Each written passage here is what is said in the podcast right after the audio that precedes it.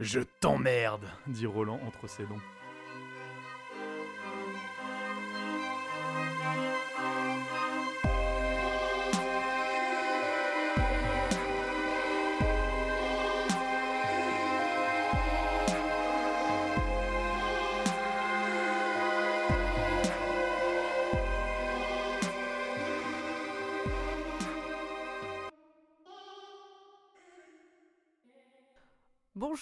Bonsoir et bienvenue dans ce 31e épisode du Roi Steven. Avec moi ce soir, il y a Émilie. Bonjour. Urde. Bonjour, bonsoir. Grand Poil. Bonsoir. Emeric. Bonjour, bonsoir. Et Julien. Bon après-midi. Et bon dimanche sous vos applaudissements. Comment vous allez?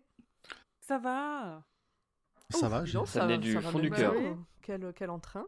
Écoute, bah ouais, c'est toujours agréable de vous retrouver. Puis moi, ça m'a fait bien plaisir de relire celui-là. Bien.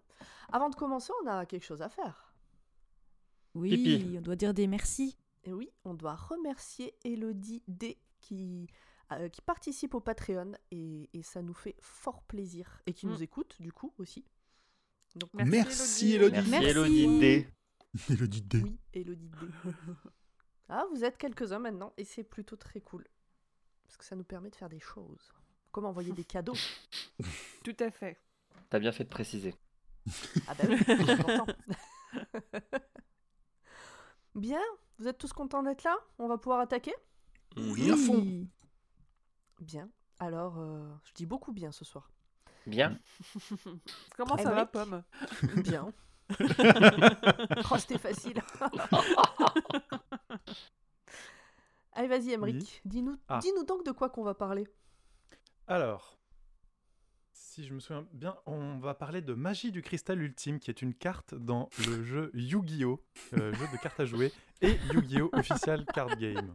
Dragon blanc aux yeux bleus Du, Alors- du- du duel. En fait, lorsque votre monstre bête cristalline est détruit en combat, vous pouvez envoyer 7 cartes bête cristalline de noms différents depuis votre main. Voilà. Et invoquer spécialement un monstre fusion cristal ultime depuis vos estrades. C'est magique. C'est trop bien. Voilà. Ah, Ça- pardon. Ça fera plaisir à Taldus. S'il nous écoute. Ah, pardon, non, je- me suis trompé de ligne euh, dans, dans Wikipédia.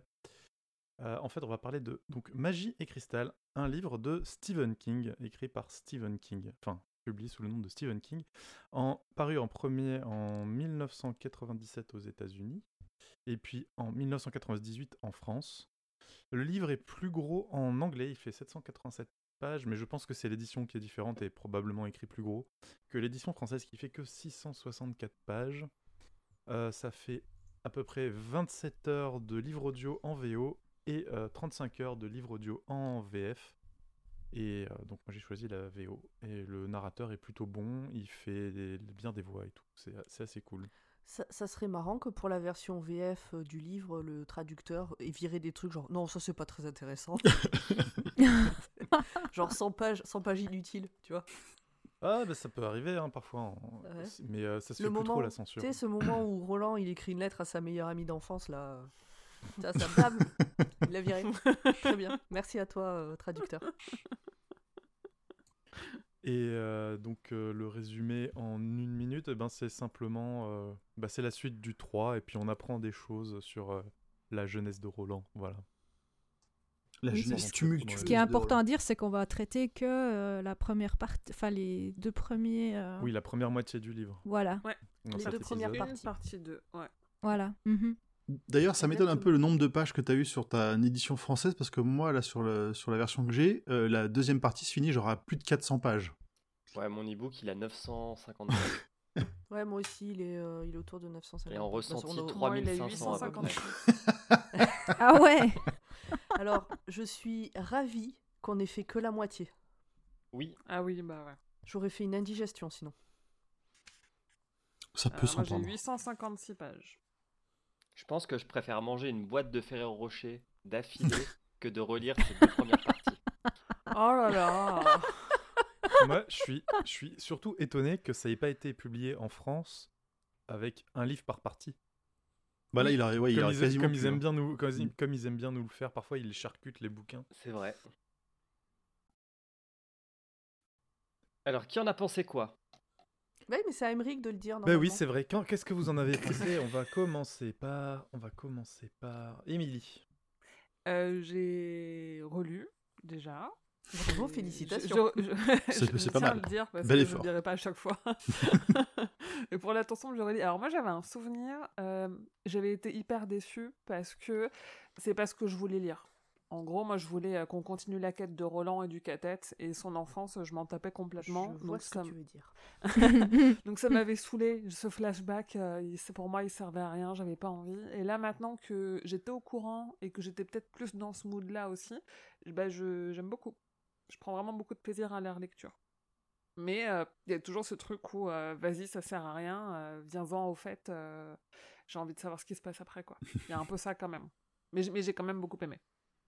Disons qu'il aurait pu euh, en faire un, un préquel, je sais pas, euh, plutôt Oui. que de le faire sous forme de flashback en plein milieu d'une action qui est super intéressante et dont on voudrait avoir la suite. Oui. Oui c'est ça. Ouais. Mais c'est fait exprès pour te motiver à il a passer, le quoi. temps de tout raconter quand même? Hmm? Non, mais ils en parlent d'ailleurs. hein. Ils en parlent. Grand poil, qu'est-ce que tu en as pensé? Euh, moi j'adore. J'ai j'ai adoré à la première lecture, j'ai adoré à la relecture. Euh, je, suis, je suis très fan de ce d'en apprendre plus sur l'univers, d'où il vient Roland, et d'avoir tous ces petits indices qui avaient été semés dans les précédents tomes, de savoir d'où ça vient, notamment bah, Suzanne, euh, Suzanne et son, son d'origine. Je... Ça m'a fait au- autant plaisir de le relire là maintenant que la première fois que j'ai découvert. J'ai jamais eu ce, côté, même si effectivement je veux savoir ce qui se passe euh, après, euh, quand ils seront avec Blaine, mais euh, ça m'a jamais dérangé. J'ai- j'ai beaucoup aimé. Julien? Qu'en as-tu pensé? Je vais dire ton, ps- ton pseudo qui s'affiche dans le. Ok. Effectivement, je n'ai pas beaucoup aimé. Enfin, en fait, si, j'ai bien aimé la partie 1 et j'ai détesté la partie 2. Euh, un peu comme Emily, moi je voulais, je voulais que ça continue. Surtout que on, arrive à un moment intéressant où les mondes s'entremêlent et euh, en plus il y a, une sorte de comment dire d'ersatz euh, du, du fléau qui est dans le coin. Euh, et, et je m'étais dit, bah, c'est trop cool, ils vont continuer, euh, même s'ils ont perdu le, le rayon, tout ça. Et, et ce faux, les, les yeux du dragon euh, bis euh, à la con là, putain, ça m'a saoulé, mais ça m'a saoulé. Et vraiment, à la fin, je, je lisais, mais ultra vite, page par page, pour arriver à la fin, parce que je, je m'en fous, mais royalement, quoi. Moi j'aime bien cette ambiance western qui change un peu. Ouais, c'est une belle histoire. Euh, Pomme, et toi? Euh, Alors, non, mais je pense que ben, je rejoins un peu ce que, ce que tu disais, toi, Emmerich, c'est-à-dire que je suis OK pour lire cette partie-là de l'histoire, mais pas à ce moment-là. Si c'était un tome à part, c'est-à-dire que la partie 1 du tome, donc le tome 4 est en 4 parties. La partie 1, on est dans la suite du tome 1, 2, 3.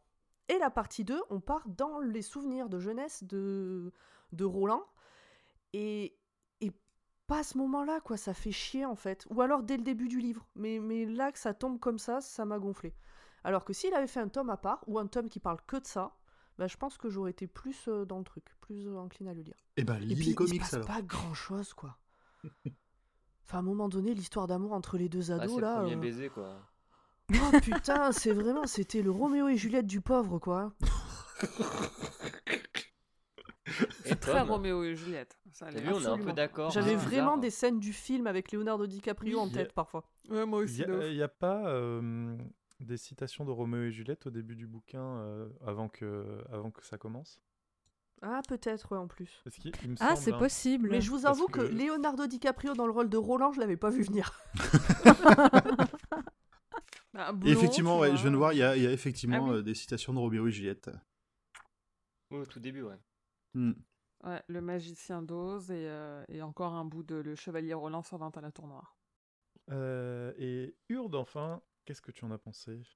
Bah, un peu pareil que tout le monde. C'est alors moi le contenu, bon, ça va, mais c'est le format. Effectivement, tu es, en plein dans l'action. Tu te retrouves dans ce flashback qui, est- qui, est, qui dure très long. Et euh, moi, ce qui m'a sauvé, entre guillemets, c'est que le livre audio en français est vraiment bien joué. Et du coup, bah, quand tu as quand tu as compris que c'est un flashback, qu'on parle d'autre chose, que c'est un petit peu niais, bah, tu, tu- tu te laisses, euh, tu te laisses aller, puis tu écoutes l'histoire en fait. Mais c'est vrai que, euh, comme je comme j'avais dit, c'est le flashback un peu le plus long de l'histoire. quoi. Mais voilà, quand, quand, tu, quand tu te dis, bon, ok, ça va être long et tout, bah, je vais apprécier ce qui, ce qui arrive, ça va mieux déjà. Putain, On se demande de quoi t'es en train de parler quand même. hein. Et toi, Émeric, qu'en as-tu pensé? Eh ben, euh, moi pareil, je trouve que c'est un peu dommage que le flashback soit aussi long. J'aurais aimé qu'il utilise son talent d'écrivain pour euh, peut-être nous le distiller au fur et à mesure de l'histoire euh, du de la suite de la quête de Roland et du, et du cathète qu'on connaît. Euh, je m'attendais pas à ce que ce soit aussi long. Quoi. Je me suis dit, c'est bon, on va avoir un petit flashback de deux chapitres, un ou deux chapitres. et en fait, non. Ouais, c'est ça. Et ça dure et ça dure. C'est mal connaître King. Oui, oui. C'était trop tentant. Non, mais il nous a déjà fait euh, des espèces de petits flashbacks, des, hum, des Mm. histoires qui s'entrecroisent euh, Oui, oui. sur, euh, sur un, enfin, chapitre par chapitre et, et de façon bien faite, qu'on arrive à suivre, etc. Donc, je m'attendais à ce que ce soit un petit peu pareil et c'est un peu, un peu dommage. Il aurait pu, ouais, il aurait pu, je sais pas, euh, Roland est, est dans ses pensées, tout ça, euh, au début de, dans la partie 1. euh, ça pourrait être euh, justement euh, l'occasion de d'avoir euh, un chapitre sur deux où, il est, où, où on est dans ses pensées. Hmm. Alors, euh, oui et non, parce que pour la prise de notes, ça aurait été encore plus casse-couille. Ah oui. Mais pour la lecture euh, comme ça, euh, oui, ça aurait été mieux. Mais encore une fois, je pense que le fait que j'ai eu à prendre des notes a fait que j'ai euh, moins apprécié ce bouquin que si je n'avais pas eu à prendre de notes. Je comprends.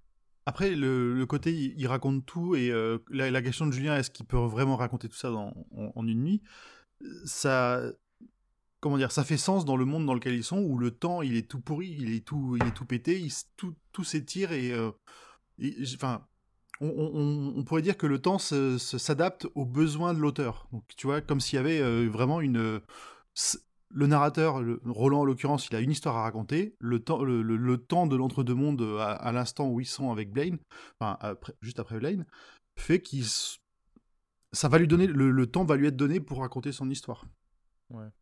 On la sent, hein, la bonne grosse distorsion du temps. quand même. La sens, ma bonne grosse distorsion du temps. Bien, Voilà. on va, Allons-y. En selle. on va enfin, attaquer le euh, résumé. Qui s'y colle Ah bah, du train. C'est toi, Pomme. Avec euh, joie et entrain. Oui, en train. Force et robustesse. Ah, la bonne blague Merci, merci. Merci public. Allez, on est parti. Installez-vous bien.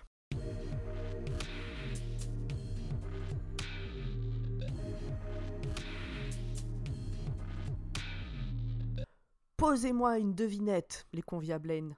Je t'emmerde, dit Roland entre ses dents. Et c'est parti pour une joute verbale à base de Si tu avais une mère, je te dirais d'aller la niquer. Po, po, po Et je déconne pas, c'est vraiment écrit ça. Alors, pas faux. oui. Au début, Eddie n'est pas ultra rassuré que le pistolero insulte la mère hypothétique de Blaine, mais il se détend quand il se rend compte que l'humain prend le dessus sur la machine. Alors, je comprends le côté, euh, c'est euh, c'est vraiment, euh, il pose les couilles sur la table, mais c'est aussi le moment où il monte son autorité, l'autorité qu'il représentait, en tout cas à l'époque où, où, Gi- où Gilead, où Gilead a- a- existait encore. Ce qui fait ressentir à Blaine. Ah, alors euh, du coup, oui, euh, on avait dit qu'on disait quoi, Gilead? C'est pas Gilead? Je sais. Euh, Moi, je dis Gilead. Moi, je dis plutôt Gilead. ouais. Gilead Ouais, en Gilead. VF, il me semble. Ok. Ok. Bon. C'est bon, t'as... Oui, c'est tout, c'est bon. Je t'ai pas opopopé plus que ça. trouve la pire chose à dire à Blaine. T'as été impoli, mais ça se pardonne. Mais tu as aussi été stupide, et ça, c'est plus chaud. Po po po Dans tes dents. C'est tellement ça. Blaine se calme, s'excuse, mais veut comprendre. Le pistolero explique que Jack Torrance devrait prendre des notes. Quoi? Pourquoi j'ai écrit ça? Shining. Alors, quand j'ai écrit ça, on venait juste de, de finir Shining. J'ai dû vouloir, j'ai dû vouloir faire une vanne et je me souviens. tu sais plus pourquoi. Et, et personnellement, je ne la comprends pas non plus. hein. Je Soit une vanne, soit quand t'as écrit Jake, ton. Non, si non, tu non, non, non. Si t'as Non, pris je les me- notes sur téléphone. euh, Non, non, je me rappelle qu'effectivement, j'ai. Il y avait un truc. Tu t'es dit, T'avais une envie. trop drôle. T'avais une envie de, de quelque chose. euh, Bon, bref. Bon, on sait pas. Donc, euh, le pistolero explique. C'est impoli d'avoir demandé des devinettes tout de suite. Et c'est stupide de promettre la mort aux seules personnes qui peuvent lui apporter ce qu'ils veulent. Ah oui, c'est par rapport à ça. Quand Jack Torrance il dit à, à Wendy que si elle sort pas, euh, s'il s'il ouvre pas, si elle ouvre pas la porte du garde-manger où il est enfermé, elle va, il va la tuer. Mais du coup, il y a pas de raison qu'elle ouvre. Enfin, bon, voilà. ah. Mais c'est vraiment, c'était parce qu'on venait de finir et que je l'avais en. C'était un peu capillotracté, là, oui. Oui, désolé. Bon, bref, tout le monde s'accorde sur ce qu'est une devinette nulle en en proposant quelques-unes. Donc, ils, voilà, ils en disent oui, ça c'est nul, ça c'est vrai que c'est nul, ça aussi c'est nul. et ben, il dit ils se vexent. Parce que je sais pas pourquoi ils se vexent, mais ils se vexent. Ah, parce qu'elles sont nulles. Parce qu'elles sont. Parce que Non, mais parce que- dit, quoi. ouais. Je pense que c'est des vannes que lui il trouve bien, que tout le monde Oui, c'est ça. C'est des vannes nulles, mais. Oui, oui, c'est de, c'est de- c'est- c'est des blagues, enfin, c'est des, euh, c'est des devinettes un peu sans logique qui sont. Oui, puis c'est Ouais, pas. Roland qui lui et, dit genre c'est trop et ça nul. choque. euh, C'est ça, mais ça choque Roland parce que pour lui, c'est un, c'est quelque chose de- d'extrêmement sérieux, les, les devinettes. Oui. Roland raconte que dans son pays, jadis, il y avait plusieurs grosses fêtes annuelles et que celles-ci comportaient des joutes de devinettes. Blaise veut en sa- Blaine veut en savoir plus. Roland se replonge dans ses souvenirs. Et moi j'ai cru que là commençait euh, la quête de Roland euh, dans son jadis, mais pas du tout. Au moment de la joute, tout le monde se réunissait dans le hall des aïeux et les concouristes, hommes et femmes, se mettaient en rang au milieu du hall devant un tonneau contenant des devinettes, anciennes ou nouvelles.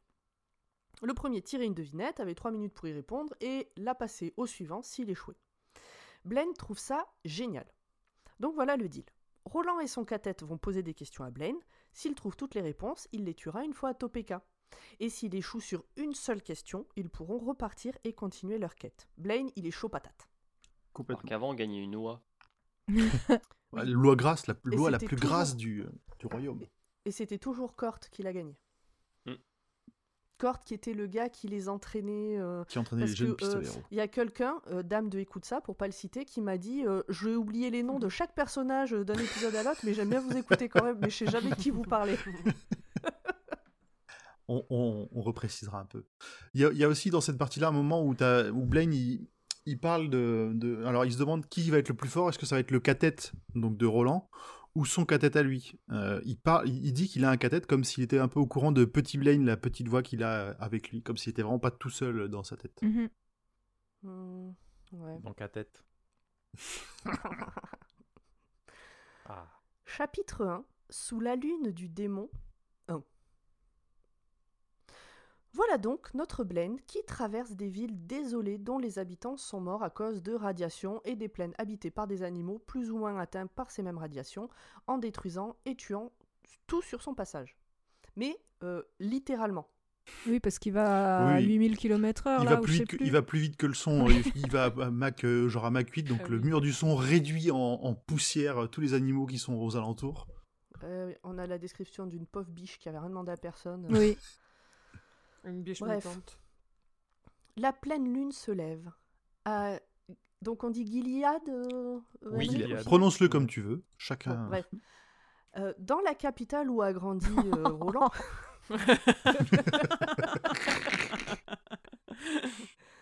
donc à Gilead, on appelle cette dernière lune de l'année la lune du démon. Et la regarder en face portait malheur. C'est ce qu'on disait. Mhm. Dans le wagon, on se prépare à la joute. Roland demande à Blaine de les laisser seuls pour se préparer. Blaine s'exécute. Voilà la stratégie. Le groupe va poser quatre questions. Une facile, une un peu moins facile, une un peu plus difficile, et puis une autre très difficile. Le but est de voir comment Blaine y répond. Ensuite, ils redemanderont à être seuls et ajusteront le tir. C'est Eddie qui posera la devinette la plus dure, et elle doit venir du livre de devinettes de Jake.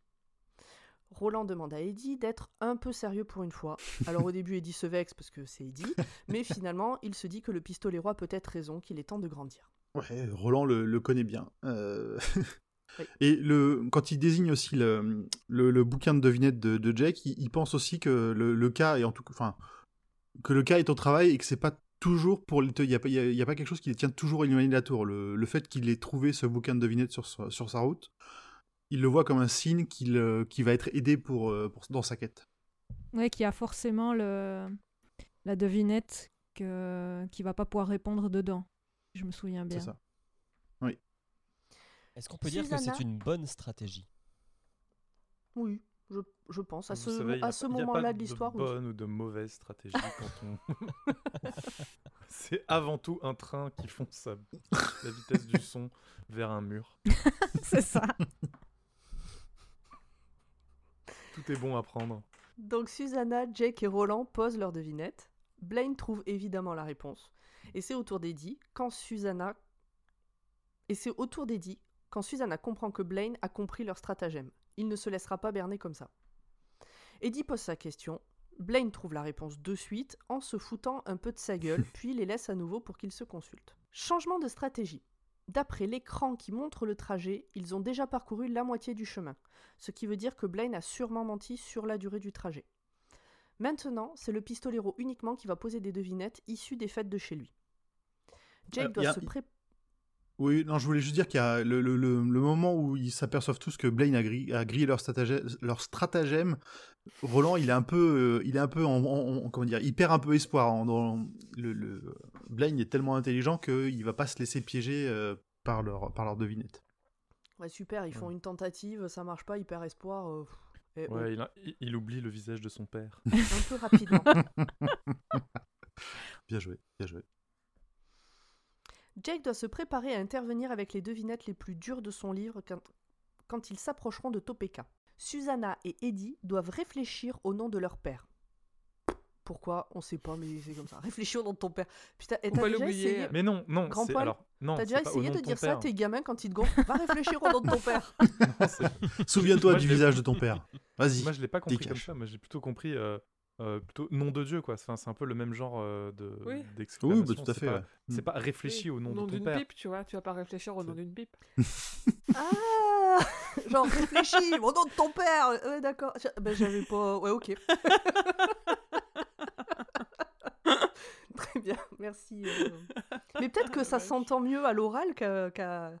Mais non, je crois pas, parce que moi, j'ai pas compris comme ça non plus. Donc, Ah, si, moi, le au nom de ton père, c'est oui, c'est. euh, c'est- Nom de c'est Dieu. presque une- C'est Oui, ça, c'est c'est- une Je, pense que c'est plus clair. Je pense que c'est plus clair en anglais parce qu'il dit, euh, je crois, by the name of your father. Bah, Ah, by, ah. ouais, Ouais, bye, ouais. Ok. par le, par le nom de ton père. Bon bref, Eddie, il est en colère parce que bon, c'est Eddie. un souvenir lui revient en tête, celui de Roland et Jake accroupis dans un... Non, pas dans, devant un feu éteint. Roland apprend à Jake à l'allumer. Le feu. Eddie Désolé, en le lisant, ça m'a paru bizarre. On est parti sur trois heures d'élocution, là. Attendez, j'en- j'enlève juste euh, mon pull, j'ai chaud. ah bah voilà. Raconte ta Bah vie. oui. hein. Petite interlude musicale. C'est ça, le feu. Allumez Tu- le feu. Ça va être n'importe quoi cet Hop. épisode. T'as, euh, Julien, quand, quand, quand tu feras des conseils aux nouveaux podcasteurs, dis-leur de mettre plutôt des gilets. C'est plus facile à enlever pendant qu'on enregistre. bah, eh, n'empêche, en général, je vais un gilet exprès pour ça. Bref.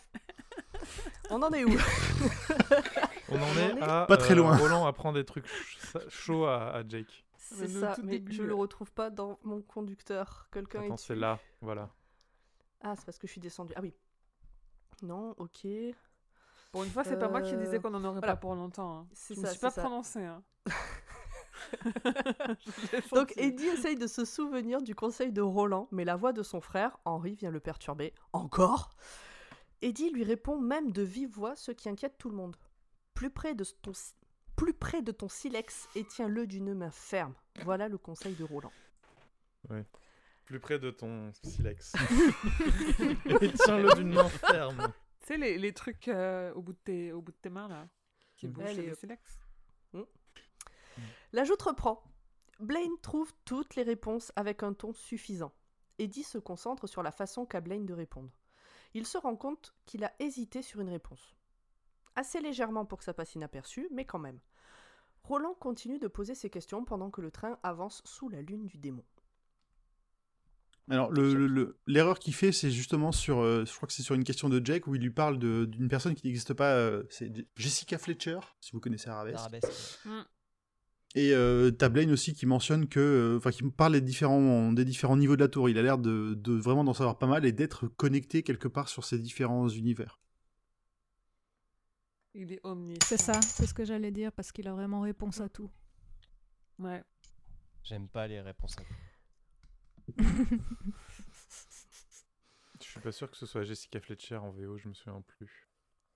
J'aurais tiqué si c'était Jessica Fletcher. Euh, bah si, parce qu'il Ouais. il dit même que l'actrice s'appelle Angela Lansbury. Enfin, en tout cas, le traducteur, il allait très loin alors si c'est pas Jessica Fletcher. C'est peut-être un fan, hein. Ou Après, il a pris quelqu'un qui était Ouais. connu. Peut-être dans la VO, c'est quelqu'un qui est pas du tout connu en France et il a pris quelqu'un qui était connu. Peut-être. Ça, c'est possible. Je, je- je reviens vers vous plus tard. Très bien.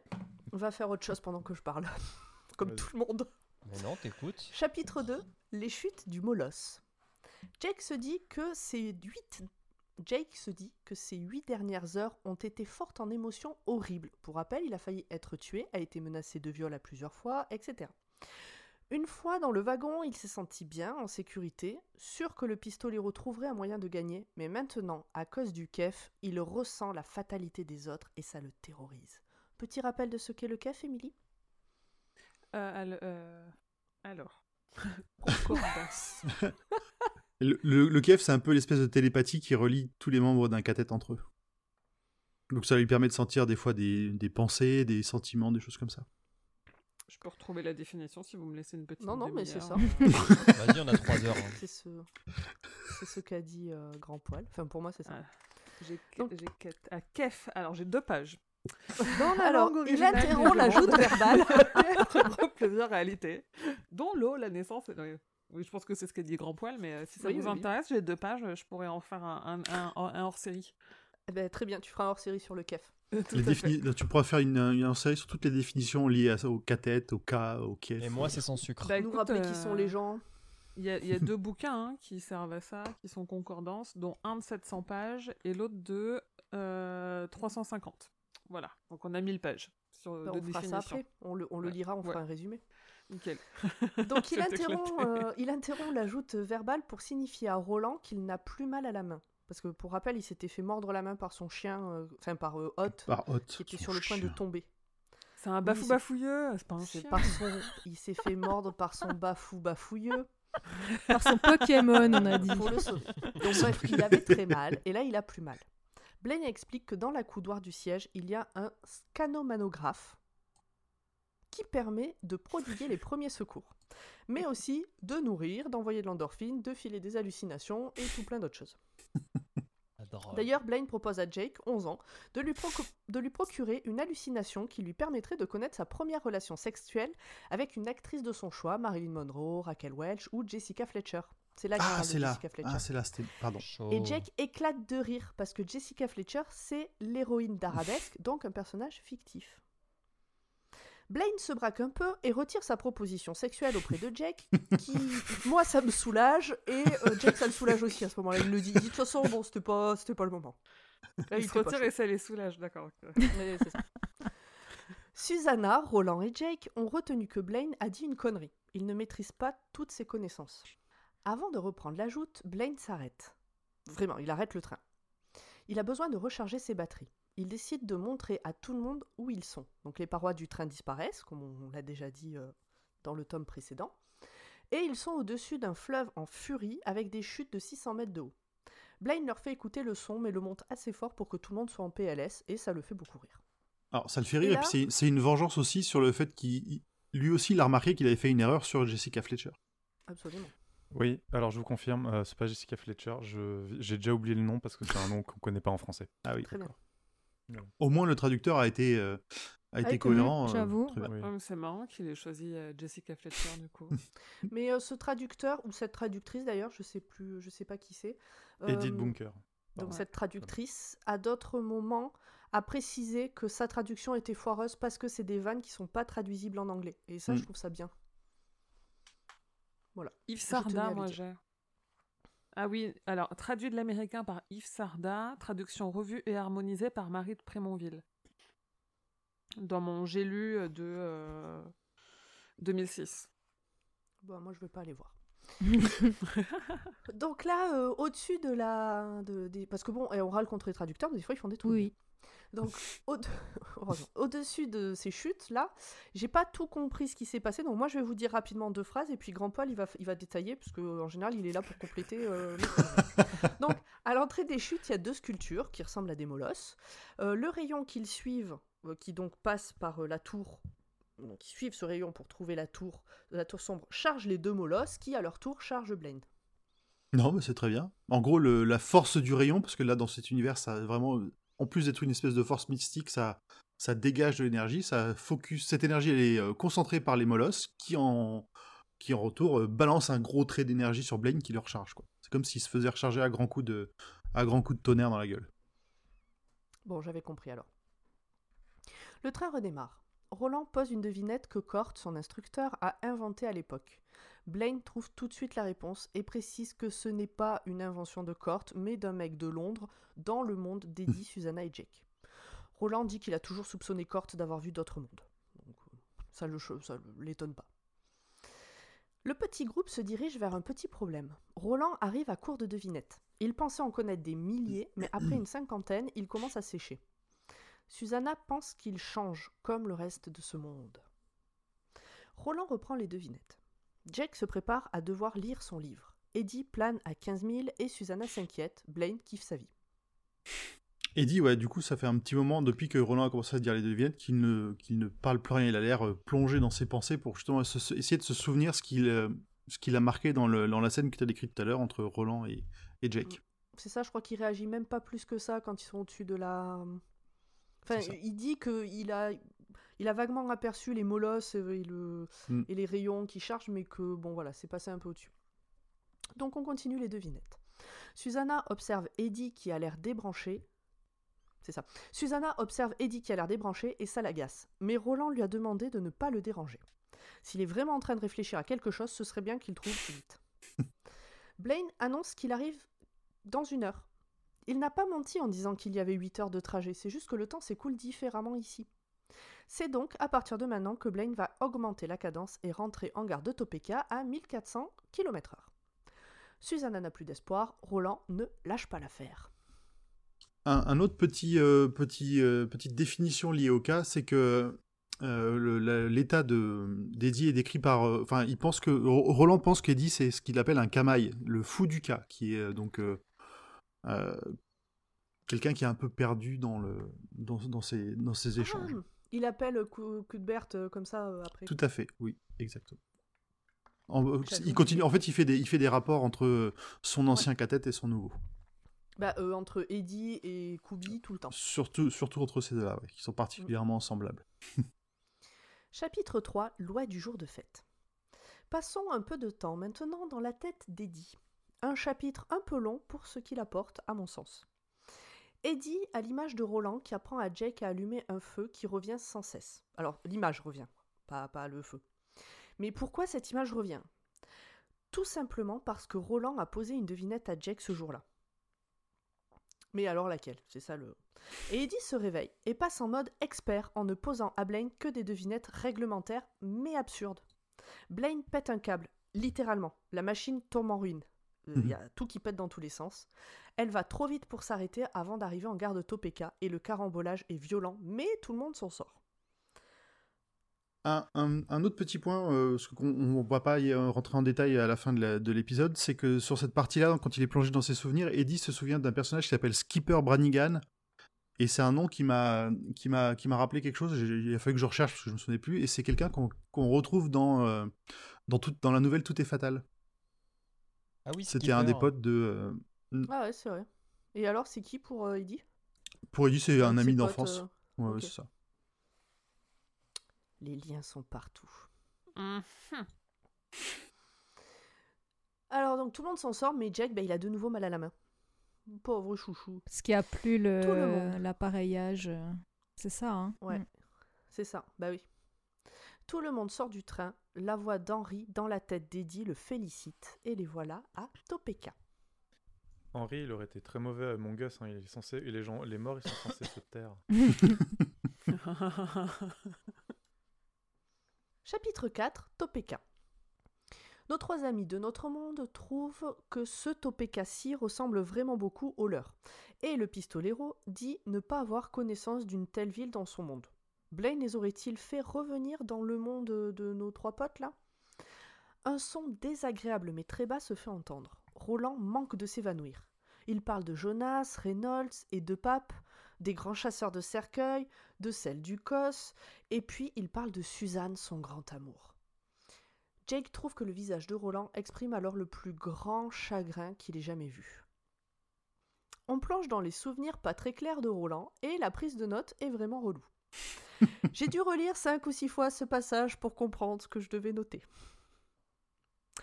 Ce bruit donc le ramène des années en arrière au Box Canyon. Il repense surtout à la vieille femme qu'il a haï profondément. Il parle de ces gens qui n'ont pas eu l'envergure de Martin ou de Walter. Moi, je croyais que c'était la même personne. Mais Roland, lui, ne le sait pas forcément. Ah. Dans la malfaisance, donc ils n'ont pas eu l'envergure de Martin ou de Walter dans la malfaisance, mais qui quand même se défendaient pas mal. Il parle aussi des cris des hommes et des chevaux blessés mélangés au son qu'il entend à nouveau aujourd'hui. Enfin, qu'il entendait. Il s'est tu. Mais Roland sait qu'il le réentendra, assez aussi sûr qu'il sait qu'il est en marche vers la damnation.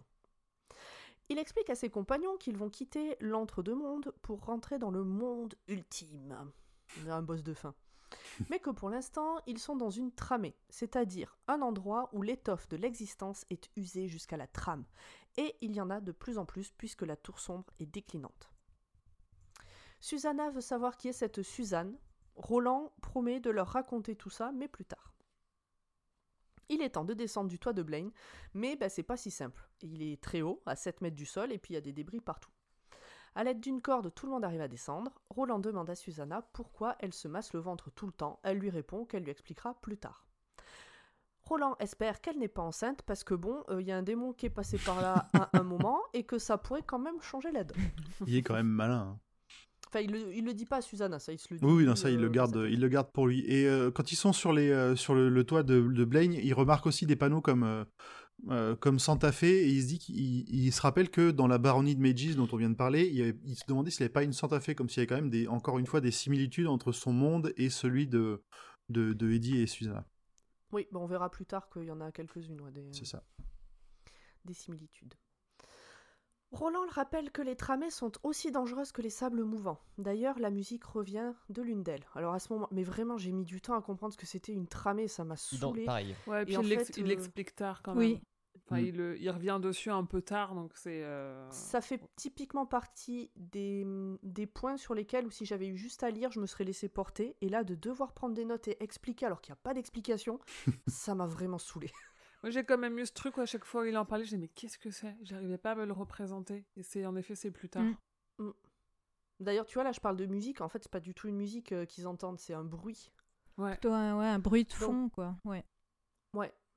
Eddie remarque que la gare est un peu sale, mais pas abîmée du tout. Comment Lude pouvait être si détruite et pas Topeka? Où sont les habitants d'ailleurs? Pour Roland, cette gare vient bien du monde des trois autres, mais ça veut pas dire qu'ils sont dans ce monde-là. Peut-être euh, des similitudes. Dans la gare, il y a deux morts. Pour Roland, ça veut dire qu'il y en a sûrement plus. Jake repère une boîte à journal, il en prend un. Les titres et sous-titres sont assez éloquents. La super grippe dit Capitaine Trips fait rage sans aucun frein. Les chefs du gouvernement ont pu fuir le pays. Les hôpitaux de Topeka regorgent de malades et de mourants. Ils sont des millions à prier pour leur guérison. En fait, King voit l'avenir et nos héros sont aux États-Unis en février 2021. L'article montre une photo de Cleveland avec des immeubles en flammes. Jake lit à voix haute. Il fait un résumé des premiers chapitres du Fléau. Vous pouvez aller nous écouter si vous voulez savoir de quoi il s'agit. Le journal date de juin 1986. Or, Eddie a été enlevé de son monde en 1987 et il n'a jamais entendu parler de tout ça. Donc ça confirme qu'ils ne sont pas dans le ou d'Eddie. Par contre, rien ne prouve qu'ils ne sont pas dans celui de Jake ou de Susanna, parce que finalement, on ne sait pas si les trois ils viennent du même monde. À ce, enfin, à ce moment-là de l'histoire, on n'en sait rien du tout. Il y a des trucs oui, communs. On, sait qu'ils viennent d'époques différentes, donc on se dit que ça pourrait être le même monde, mais peut-être pas au final. Mm. Ben, on- petit à petit, on découvre que peut-être il y a des mondes qui se ressemblent beaucoup, mais qui Mm. sont pas les mêmes. Mhm.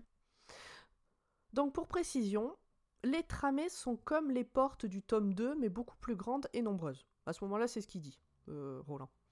Et euh, après, on verra que c'est un peu plus compliqué que ça. Et Roland en a déjà vu ou entendu des dizaines. Et là, il est certain qu'ils en ont traversé une quand ils étaient dans le train. Les traces du rayon ont disparu. Pas sûr que la tour soit accessible depuis ce monde-ci. Ils se remettent en route. Rien à ajouter? Non. Chapitre 5 en péagisant. Euh, en face de la gare, ils trouvent un parking rempli de voitures dont certaines contiennent des fauteuils roulants. Voilà Susanna, donc Susanna qui découvre euh, des parkings avec des places réservées pour euh, les personnes en fauteuil roulant, parce que dans son camp à elle, euh, Ah bah c'est- oui. c'est- c'est loin d'exister. Puis elle est quand même contente aussi de, de- de se retrouver dans un monde un peu plus moderne parce qu'elle va, avoir- elle va récupérer un fauteuil qui sera quand même beaucoup plus, euh, Léger. beaucoup plus facile à manier que son, espèce de- de- d'instrument de, torture qu'elle avait avant. Mm. Alors que, à l'heure actuelle, on trouve que les fauteuils de cette époque-là sont horribles, des années 80. Mais euh, c'est les époques, euh, enfin de mi-80 par rapport euh, aux années 60 de Susanna, euh, ça n'a rien à voir. Il était pas en bois en plus, celui de Susanna? Je crois que Ouais, si. Possible. euh, moi, j'ai assez imaginé une vraie chaise avec des roues, en fait. Mais bon. Donc, bref, elle est à nouveau bien assise, autonome, sur un engin beaucoup moins lourd, elle est contente. Roland, parce qu'elle va supporter plus d'être. Bah portée, ouais. euh. Roland les suit de loin, il a l'air absorbé par ses souvenirs. Eddie trouve un autocollant d'une équipe de baseball qui s'appelle pas exactement comme dans son monde à lui, ni dans celui de Jake, ce qui rassure ce dernier. Alors, pourquoi ça rassure Jake? Parce que ses parents, du coup, ne vont pas subir la super grippe. Parce que lui, il vient euh, d'avant euh, 1986. Voilà. Enfin, sauf si, comme le dit Roland, ce genre d'événement peut passer d'un monde à l'autre. Alors bon, on est rassuré, mais euh, à peu près. C'est un, instant euh, aussi de, de nostalgie de, de, de- de New York euh, pour, euh, pour Jake, où il, il repense au, au terrain vague qu'il avait vu juste avant d'arriver, et surtout à, à la rose. La fameuse rose, très importante. Important, c'est la rose. Merci, Emma. Très bon. Bon, je, je, je- j'allais le dire. Bref, euh, Roland rappelle aussi que les différents mondes s'écroulent les uns sur les autres et se détruisent les uns les autres. Eddie conseille à Jake d'arrêter de ruminer ce genre de choses et je vous conseille à tous de le faire aussi, surtout à toi là qui nous écoute, tu te reconnaîtras. Ils se mettent en marche. Oui, je m'adresse à quelqu'un de bien précis qui existe pour de vrai Ah. et qui nous écoute. Très bien. Ils se mettent en marche vers le parc de l'autre côté de l'avenue. King nous dit ici que Jake va y éprouver un des plus grands chocs de sa vie. Bon, j'étais un peu déçu par le grand choc de sa vie. Après, il a que 11 ans. Bon, et en même temps, avec tout ce qu'il a déjà Oh, vécu, quand même, quand même. Il est déjà mort trois fois. euh. Non, mais franchement, par rapport à ce qu'il a déjà vécu, euh, c'est bon, bref. Le parc est à l'abandon, la nature a tranquillement repris ses droits, euh, les roses euh, plus particulièrement. Les roses ont repris leurs droits plus particulièrement. Au détour d'un chemin, Jake manque de tomber à la renverse parce qu'il tombe nez à nez avec Charlie le chouchou, mais le vrai, celui du, li- celui du livre. Beryl Evans a dû s'inspirer de lui, c'est sûr. J'ai pas compris pourquoi tout le monde est abasourdi par cette vision. Parce que c'est c'est vraiment exactement euh, comme décrit dans le, dans le livre. Il est dans le même état de rouille. Si, si euh, il rentrait dedans, il trouverait les. euh, Les je oiseaux. crois que c'était des rats qui avaient fait un nid. au- et les oiseaux qui avaient fait le nid dans la cheminée, des rats dans, au niveau du. Au niveau de la- du siège du conducteur et il est dans un parc d'attractions pour enfants. C'est vraiment, vraiment exactement tel qu'on le- on a pu le voir dans, dans, dans Charlie le Chouchou. Et c'est ça le plus grand choc de sa vie ou c'est le truc juste après? Euh, c'était ça, pour moi c'était ça, c'est le fait qu'il y ait ce, ce lien entre les, entre les mondes, qu'il y, ait des- y ait des informations ou en tout cas des, des événements qui, comme tu disais tout à l'heure, hein, qui traversent d'un monde à l'autre. Non mais enfin, ça ça a pas de sens avec tout ce qu'il a vécu jusqu'ici que ce soit ça son plus grand choc Mais de ça, sa je suis vie. assez Ah, d'accord. si. hein. Bah, Bah, il est jeune. T'es jeune. euh, Il est jeune, il est résilient, c'est naturel d'oublier euh, ce qu'il a vécu.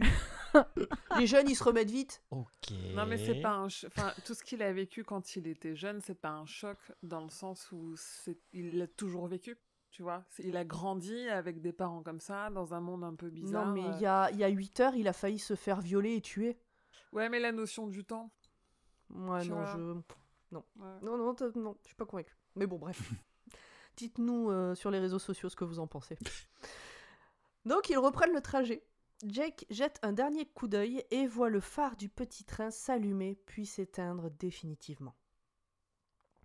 Leur pas les mène ensuite au zoo, où tout être vivant est mort depuis déjà longtemps dans leur cage. Ils finissent par remonter sur l'autoroute. Et sur l'autoroute, les panneaux sont barbouillés. Attention aux marcheurs, vive le roi cramoisi Et sur un autre, un œil est dessiné. Petite ref évidente au Seigneur des Anneaux. Hein, évidemment. Oui, Roland l'œil de ne son. fait Mais pas. non, non. Ce qui, ce qui, ce qui était étonnant, c'est qu'arrivé à ce moment-là dans sa quête, euh, il ne sait pas qui, qui est le roi cramo- cramoisi. Mais vous non plus. Et oui, on a envie de Allez. savoir, mais Eh oui. Et mes pommes l'a relevé. Ben, parce que je pensais qu'on en avait parlé dans le fléau. Euh, alors peut-être qu'on l'a évoqué Hmm. quand on se demandait si c'était quand on faisait la hiérarchie des méchants entre guillemets. Parce qu'à un moment donné, il y en a, il y a, il y a deux PQ. J'allais dire PQ, n'importe quoi. Pécor. Il y a deux pécores, ouais. je crois que j'ai fait un mélange entre pécor et pégu. Enfin, bon, bref. Il y a deux trous de balles euh, qui, qui font toute une liste de, de méchants, enfin de synonymes, de noms de méchants euh, pour parler de Randall Flagg. Et je me demande si à un moment donné, il parle pas du roi mais c'est possible. Parce qu'il me semble, euh, on en a parlé possible. dans les. Pour que je l'ai noté, Ouais. pour que je l'ai noté, c'est quoi on a Ouais, il y a en a peut-être déjà parlé. Il y a eu des sûr. il y a peut-être connexions. moyen qu'on en ait parlé aussi dans les yeux du dragon. Ouais. Possible bah que oui. ce soit Ouais. euh, dans les yeux du dragon aussi. Cette merde. Et puis, et puis c'est, enfin, c'est pour au niveau de, enfin, je sais pas comment c'était imprimé chez vous, mais au niveau de, de, de, de symboles marquants, c'est dessiné à la main dans le livre. C'est comme Oui. c'est une image Oui. euh, qui, Manuscrit. Donc ça te saute à la gueule. hein. Tu dis putain, ça va être important. Ah, trop bien. Oui, oui, oui, c'est vrai. Alors, Roland, lui, à ce moment-là, il sait pas ce que ça veut dire tout ça, et ils avancent. L'autoroute est encombrée de voitures et camions à l'abandon. On nous décrit les immeubles environ, enfin les immeubles des environs, et notamment un hôpital de l'aide sociale qui ressemble à une prison. Et j'ai vu là une petite critique de notre Stéphane Arlette Laguillet King préféré.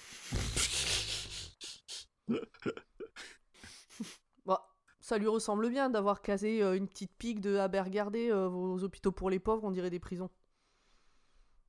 Je trouve. Oui. Oui. Oui oui oui. Bon. Bah, je commence à le connaître, euh, Steve Wu, hein. Ils arrivent au niveau de la tramée. Le bourdonnement qui s'en échappe est insupportable. Eddie parle d'un son coulant comme une pestilence.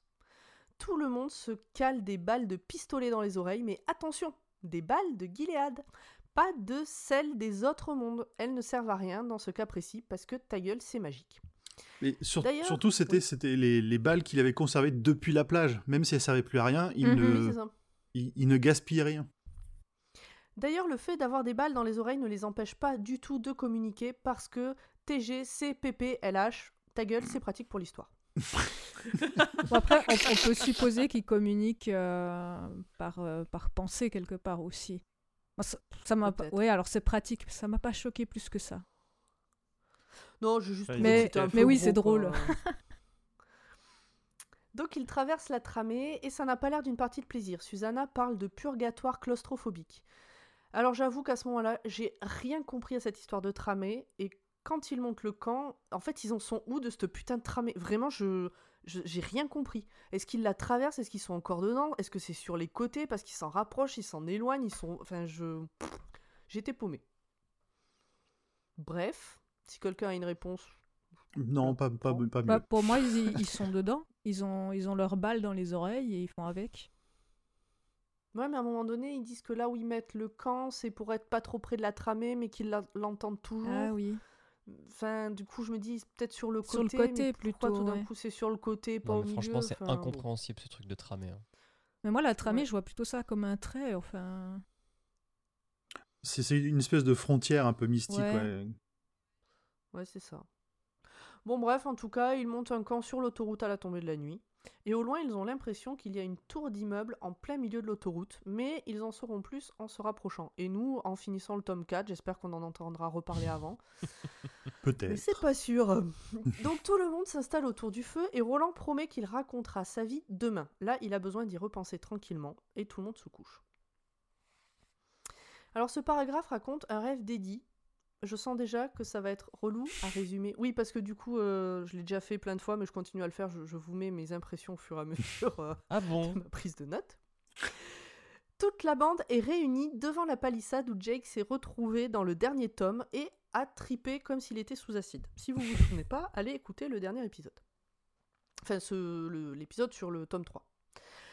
D'après les affiches qu'il voit autour de lui et d'après Google, parce que je suis allé chercher, ils sont en 1996, du coup dans leur futur.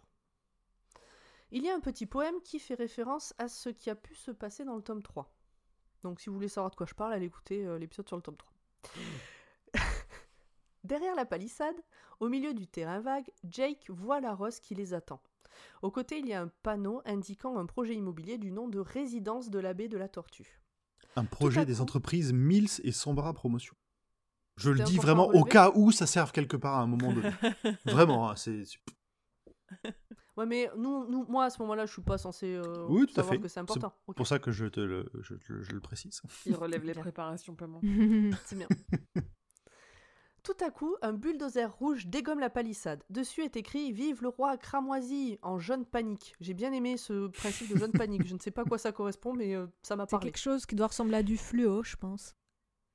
Euh, je Moi, j'aurais dit que c'est le, le, le- jaune que tu retrouves sur les, euh, sur les symboles radioactifs et trucs comme ça. Tu peux en avoir. Ah, peut-être.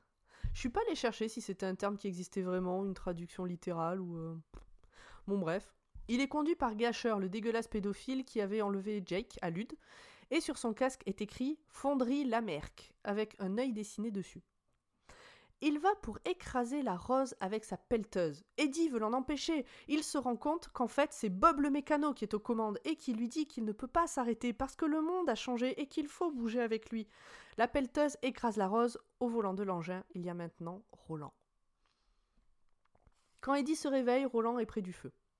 Eddie lui demande s'il compte les trahir. Roland répond qu'il ne peut pas donner une réponse définitive à cette question, même si c'est peu probable que ça C'est arrive. quand même très rassurant. Écoute, je peux rien te promettre. Je vais essayer. Ouais, mais, je. Écoute, cool. c'est pas la première fois qu'il c'est pas la première fois qu'il le- qu'il leur dit et il est honnête sur ce point-là. hein. C'est Ouais. la son sa vie, son, son destin, c'est la tour. Ah non, Ses alors- amis à côté. euh, Il y a quand même une, une évolution parce que les premières fois, il répondait euh, Je suis prêt à tout pour la tour, même à Mm. trahir, tuer, machin. Là, il dit que il peut pas le promettre, mais qu'il pense que ça n'arrivera pas. Et il dit que c'est parce que, comme ils font partie du même cathète, s'il les trahit, il se trahit lui. Oui, maintenant qu'ils en font partie, parce qu'ils s'en est senti et tout. Avant, quand ils disaient qu'ils pouvaient trahir, c'est parce qu'ils sentaient pas qu'ils faisaient partie du. Ouais. aussi. C'est ça. Ouais. Donc il y a quand même une évolution sur sa réponse, mais il reste honnête. Il ne faut jamais dire jamais, tu sais pas de quoi demain il fait. Regarde, Emily, elle joue à Fortnite. Et puis raconte son rêve. Et à Apex aussi, ça va. hein. Non, mais moi je juge pas juste. Je suis sûre qu'à une époque, t'aurais pu dire jamais je vais jouer à ça. Oui, oui, oui, oui, complètement. Ah bah Eddie raconte son rêve. Roland émet l'hypothèse que c'est un message envoyé d'un des étages de la tour sombre et pas forcément par un ami. Eddie confie à Roland qu'il lui fait confiance et c'est une séquence émotion parce que Roland, il- ça le touche. Roland dit que la rose et la tour sont liées. Si l'une est détruite, alors l'autre. Bon, on n'en saura pas plus, mais on devine. Le lendemain, pendant que Roland prépare les bagages, le reste de la troupe observe ce bâtiment étrange dans le fond, mais trop lointain pour pouvoir dire ce que c'est. Roland ne veut pas en parler. C'est de toute façon des ennuis, ils verront bien quand ils y seront, et ils se remettent en marche. Moi, j'ai noté que c'était l'hameçon pour que le lecteur euh, y suive Roland en enfance derrière. Oui, C'est le petit cli- cliffhanger. Vous, Mm. non, non, mais vous- complètement. vous- vous voyez la destination, mais on n'y va pas de suite. Ouais, Bâtard. ouais, ouais, je vois. Ouais. Un peu plus tard dans la journée, ils arrivent à distinguer qu'il s'agit d'une sorte de palais de verre. Les voilà installés pour une nouvelle nuit, et Roland entame son histoire. Ça commence par un résumé de ce que l'on a appris dans le tome 1, l'épreuve de la virilité. Roland, découvrant pas du tout par hasard Martin le magicien dans les appartements de sa mère, pète un plomb et décide de passer l'épreuve de virilité plus tôt que prévu et le réussit haut la main. Et ça, c'était pas prévu. Martin devient alors son ennemi mortel. Son instructeur lui avait conseillé d'attendre avant d'affronter Martin, mais il n'a pas eu le choix. Le soir de son épreuve de virilité, après avoir défoncé la gueule de son instructeur, le jeune Roland va au bordel se taper une pute. Grosse, grosse virilité, de la bagarre et du sexe. Ah Le bah, c'est un homme matin- accompli à ce moment-là. Bien sûr. Le il a 14 ans hein, à ce moment-là. Le lendemain matin, c'est son père furieux qui le sort du lit de la prostituée. Il sait tout depuis deux ans pour sa femme et Martin. Il sait surtout que Roland a été manipulé pour être banni de Gilead, parce que s'il n'avait pas battu Corte, il aurait été banni, et euh, Martin comptait là-dessus. Il va de toute façon devoir partir s'il ne veut pas être tué par Martin. Et je me demande si la mère de Roland, elle est bien ok avec cette relation extra-conjugale à ce moment-là, mais euh, plus tard on comprend que pas vraiment, qu'elle a été bien manipulée. euh. Non? Oui, oui, oui, si, si, si, si. D'ailleurs, euh, c'est Roland qui comprend, Roland jeune, qui est plus tard de ça, se dit qu'il y, a eu, il y avait autre chose. Donc Roland doit donc partir vers l'est, parce que quand t'es banni, tu pars vers l'ouest. Et là, il part vers l'est. Mais il devra partir avec un but et des amis. Est-ce que vous avez quelque chose à rajouter sur cette première partie? Non, pas du tout. Ça allait. Non.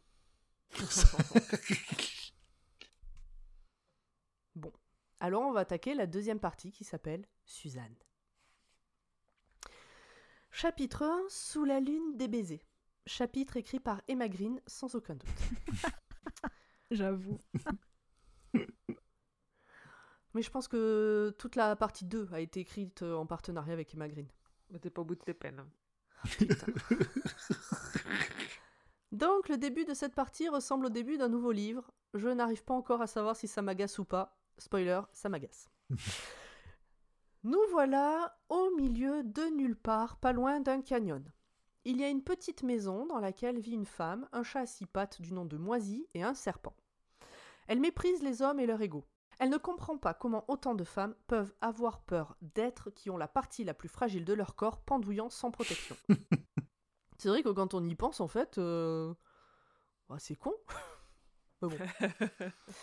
Il y a trois cavaliers qui viennent de partir et qui lui ont demandé de mettre de côté un coffre. Et ce coffre les moustille de ouf. Alors à ce moment-là, j'ai pris aucune info parce que je pensais qu'on en avait rien à secouer et en fait, on parle de ces gens-là pendant tout le reste de la partie. C'est ça, les grands chasseurs du cercueil. Depap Voilà. et Reynolds Et Jonas. et Jonas. Et l'objet, elle dit quand même que alors, elle sent son glam, ce qui est un peu le l'énergie magique, on va dire, de, de l'objet qui est dedans. J'ai cru que c'était genre son glamour. Je trouvais ça ridicule que ce soit là. bah, c'est de ça que c'est tiré. Enfin, Non, d'accord. je me disais, mais pourquoi avoir employé ce mot-là? C'est ridicule. Euh, ça vient peut-être de l'anglais glamour qui a plus qui a pas trop la même signification à la base. Ah, d'accord. Et donc, bref, ce coffre les moustille de ouf. Elle pensait pas à son âge euh, de nouveau être euh, retitillée comme ça. en attendant que la jeune femme qu'elle attend arrive, Réa, c'est son nom à la vieille, attrape le coffre sous le bras et sort de sa masure. La vieille, chaude comme une baraque à frites, ouvre la boîte et en sort un globe en cristal dans lequel elle voit un cavalier très jeune qui a l'air d'un pistolero qui arrive de Gilead mais qui n'a pas d'arme à feu elle est un peu perdue sur cette vision. Parce qu'un pistolero aussi jeune et euh, sans arme à feu, a priori, c'est pas un pistolero. le- l'objet d'ailleurs, il faut préciser qu'il est euh, qu'il est qu'il est rosâtre. Il émet une lumière rose quand il fonctionne, on va dire. Ouais, je l'ai jamais. euh, je, je crois que je l'ai jamais noté non plus. Sur ce arrive la jeune fille avec beaucoup trop d'avance. La vision et l'excitation disparaissent. La vieille est en colère. Elle court planquer le coffre qu'elle n'arrive pas à refermer comme il faut et qu'elle n'arrive pas surtout à remettre dans la planque comme il faut. Donc elle, le pousse tout au fond de son lit en espérant qu'on voit rien. Alors là, King appelle Suzy, Suzanne, il l'appelle Suzy la Rosière. Alors je pensais que c'était son nom, mais alors pas du tout. Je j'ai pas compris pourquoi. euh, Bref. Euh, Rosière, je sais pas. Parce qu'il y a plusieurs fois où sa tante l'appelle euh, Rose et Fraîche, ou Fraîche et Rose, ou un truc comme ça. Mais là, euh, bon, bref. J'avoue que je sais pas, mais je j'y verrais juste peut-être un rapport avec la tour elle-même, vu que c'est le- ça parle de la rose, alors qu'à aucun moment Suzanne, euh, enfin, elle, elle a pas de jardin quoi, en gros. Oui. Non, mais moi, je me, je me suis dit que c'était peut-être parce qu'elle était jeune, donc. Elle est fraîche, ouais. fleur, euh, Ouais, voilà ça. Bon. Le un, coffre s'en un- petit, le lit. Oui. oui, un petit détail justement quand elle galère à, à- quand à refermer le, le coffre, c'est que dessus il y a quand même une devise, une devise sur le, le coffre qui dit que qui m'ouvre, je le vois. Oui. Ah, Il y a un œil qui est dessiné, non? Tout à fait. Euh, ça, ça, Comme, enfin, euh, ça, ça m'a rappelé quand même le, le- encore une fois le Seigneur des Anneaux avec euh, justement les palantirs et ce- celui qui regarde dedans se fait aussi observer en retour par euh, Sauron. Ouais, et c'est comme dessiné sur les panneaux, et c'est comme dans le rêve d'Eddie. Euh, Donc le coffre s'entr'ouvre sous le lit, parce qu'il est mal fermé, et il libère une faible lumière rosée. Donc Suzy la Rosière, c'est Suzanne Delgado. Et puis bah, ça tombe bien, c'est d'elle dont on a envie d'entendre parler, puisque on nous le promet depuis un moment. Donc elle a 16 ans, elle arrive en pleine nuit à la maison de la sorcière, à la demande de sa tante et du maire pour à ce moment-là, j'ai toujours pas compris pourquoi, mais j'ai peur que ce soit un peu sale. Ah oui, moi j'ai compris euh, tout de suite. Tu veux hein, dire le- À ce moment-là de la lecture ou maintenant que t'en parles? Non, non, non, euh, je, je lis, je lis ce que j'ai écrit au moment où je l'ai écrit. Donc à ce moment-là, de la lecture. Non, si, enfin, je me doute, mais euh, mais c'est pas dit explicitement. Et puis surtout, c'est pas dit explicitement pourquoi elle, elle a besoin de voir cette euh, sorcière-là. Bon, elle Hmm. sait que ça va pas être agréable, donc ça nous donne Ouais, un petit indice. est Non. ISO 9001 euh, test euh, d'hymen, quoi. Enfin, Test de Oh. La vieille et la jeune ne s'entendent pas, mais elles sont là pour faire affaire, alors au boulot. Suzanne remarque la lueur rosée qui vient de la chambre de la vieille, mais elle dit rien. Alors première étape, raviver le feu. Suzanne passe derrière la maison pour récupérer du bois et voit à travers une grille que Réa ouvre le coffre sous le lit. D'ailleurs, c'est pour ça qu'elle l'a envoyé chercher du feu, hein, on va pas, du bois, on va pas se mentir. Donc Réa ouvre le coffre sous le lit, puis le referme comme il était avant et le recache. Lorsqu'elle revient dans la maison, le manège commence. Suzanne est là parce qu'elle doit remplacer la femme du maire pour lui donner un héritier. Elle a 16 ans, la femme du maire est ménopausée, donc on se doute que le maire doit avoir autour de 50 ans minimum, et je vous l'avais dit, ce qui va arriver est sale. Et donc elle est là pour avoir un certificat d'honnêteté, donc on va dire un certificat de virginité, hein, avec un examen de fond en comble, des pieds à la tête, et qui se finit par des attouchements non consentis. Suzanne se barre avec son certificat et un gros malaise. Elle est heureuse d'apprendre que le maire devra attendre trois mois pour essayer de la féconder selon les recos de Réa. Mais Réa la retient encore un peu, l'hypnotise et lui susurre à l'oreille ce qu'elle devra faire lorsque le maire taurin aura pris sa virginité. Par contre, moi, il y, a un- il y a un truc. euh, bon, la vieille, elle sert à voir si, si elle est vierge, ok, mais moi, j'ai aussi compris qu'elle vérifiait si elle était en, en bonne santé, entre guillemets, parce qu'il y a beaucoup de problèmes de. Je, je sais plus quel est le terme utilisé De dans le livre. C'est ça, bah, il y, a- il y a pas mal de mutations, Voilà, ouais. de- Mm. que ce soit chez les humains comme chez les, euh, comme chez les animaux. Donc euh, elle vérifie qu'elle est, qu'elle est, comment dire Oui, ça saine, on va santé. dire. Elle, elle a pas de, De tare, en un, fait. un orteil en plus Voilà. ou une Ouais. tare euh, visible. Ouais.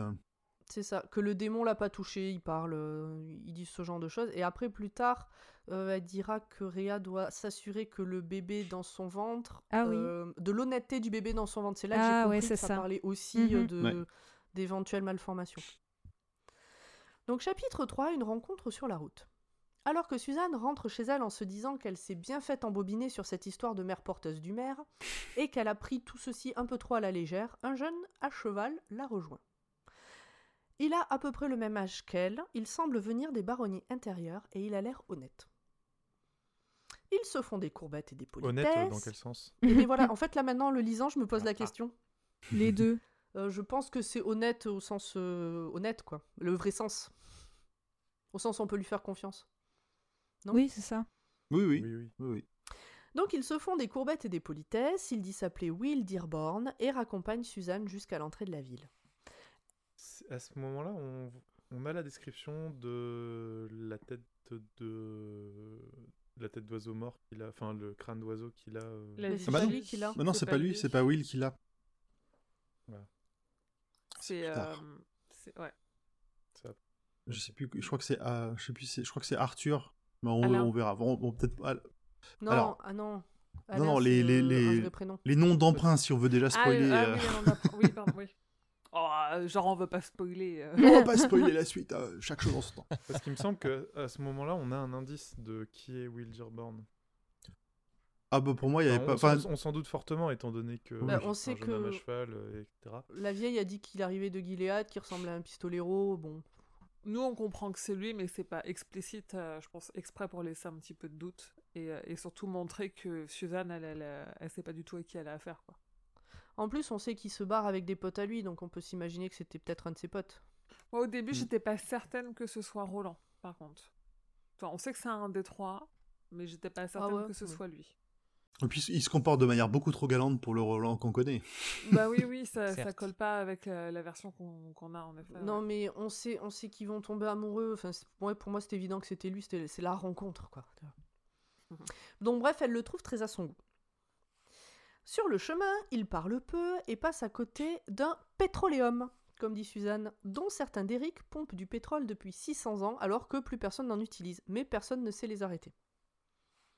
On- ils font, loin. ils font l'inventaire de quelques-unes des marques de, de trucs de pétrole. Et c'est des. euh, Alors en France, on les connaît pas, mais c'est des, des trucs qu'on qu'on retrouve, euh, qu'on retrouve aux États-Unis. Le nom du pétroleum, ils appellent ça euh, Citgo, qui est une des marques de, de stations-service, en gros, qu'on peut retrouver. euh. Ah, je savais pas. Putain, ils auraient, il aurait pu faire la trad et l'appeler Total, quoi.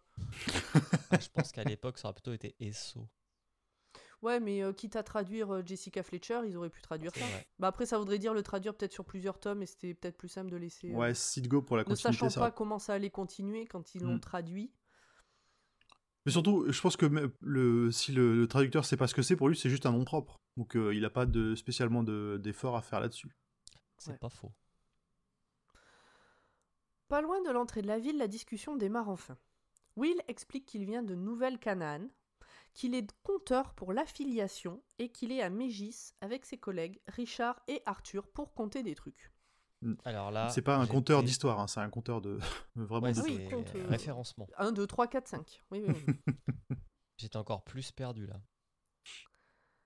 ah ouais? Ouais, parce que les, les territoires, mais vraiment, c'est. Quand t'as pas de carte, tu vois, généralement, quand il y a des, des, des grandes épopées comme ça, il peut y avoir des cartes qui t'expliquent, bah, Hmm. qui t'aident à te repérer, quoi. Mais alors là, euh, les, avec les noms propres Ah ouais euh, Ah, moi de, je. de- de- de- d'affiliation, euh, à part- franchement, par Gilead, pour l'instant, on n'a pas trop trop vu de. Et peut-être Lude, on n'a pas trop trop vu de, de territoires et de OPK. régions. Et là, t'en as, euh, t'en as quand même pas mal en peu de temps.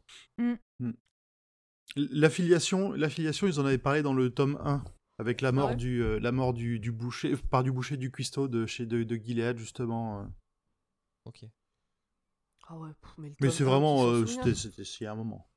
Pas- Allez écouter le. Non, ouais, allez écouter notre épisode sur le tome 1.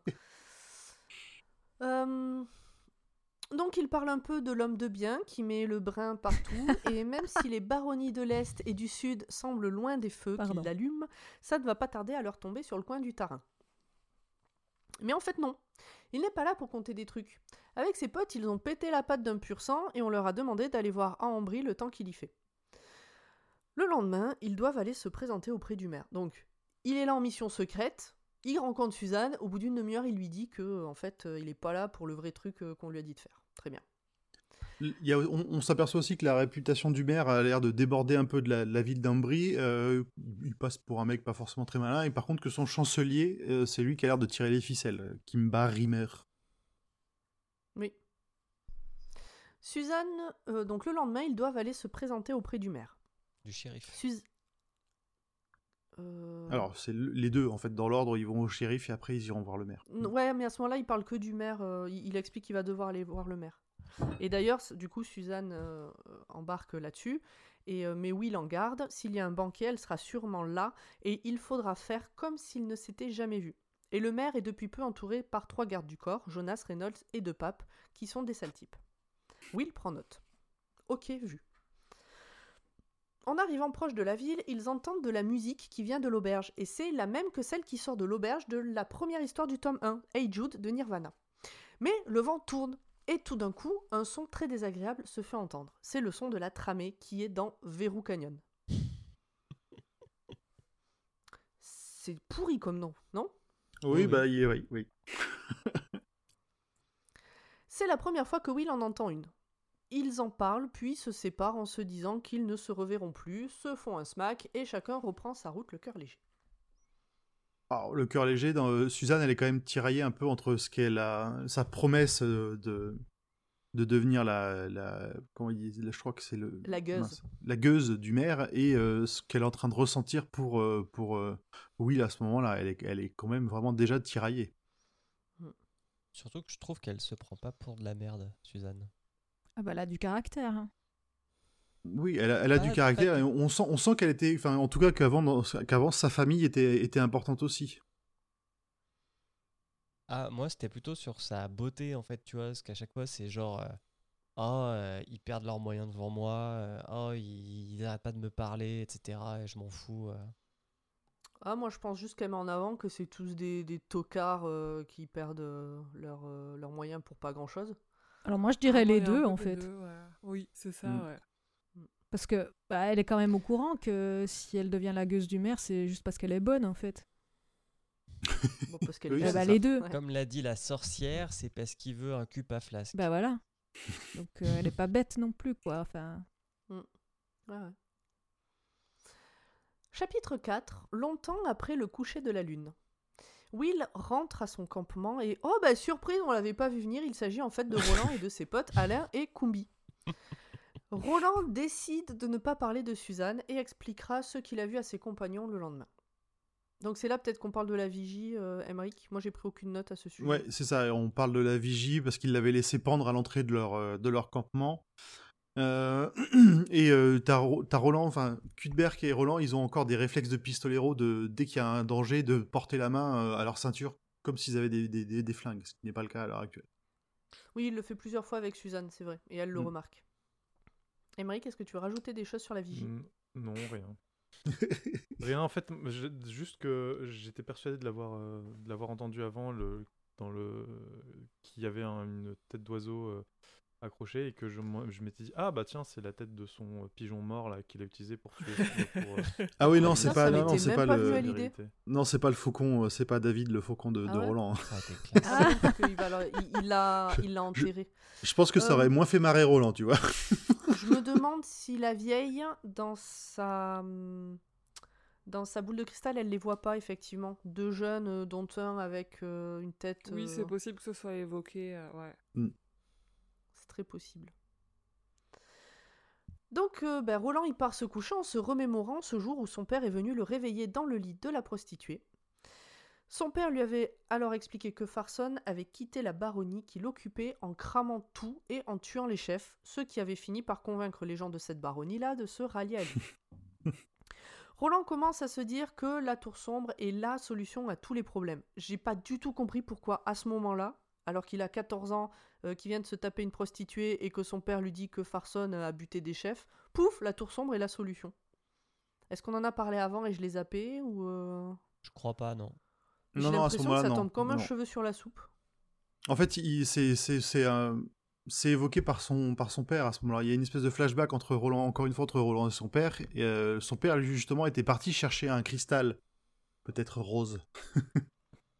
Ah, Donc là, il parlait déjà, il parlait de la tour sombre justement parce que son père lui en a parlé.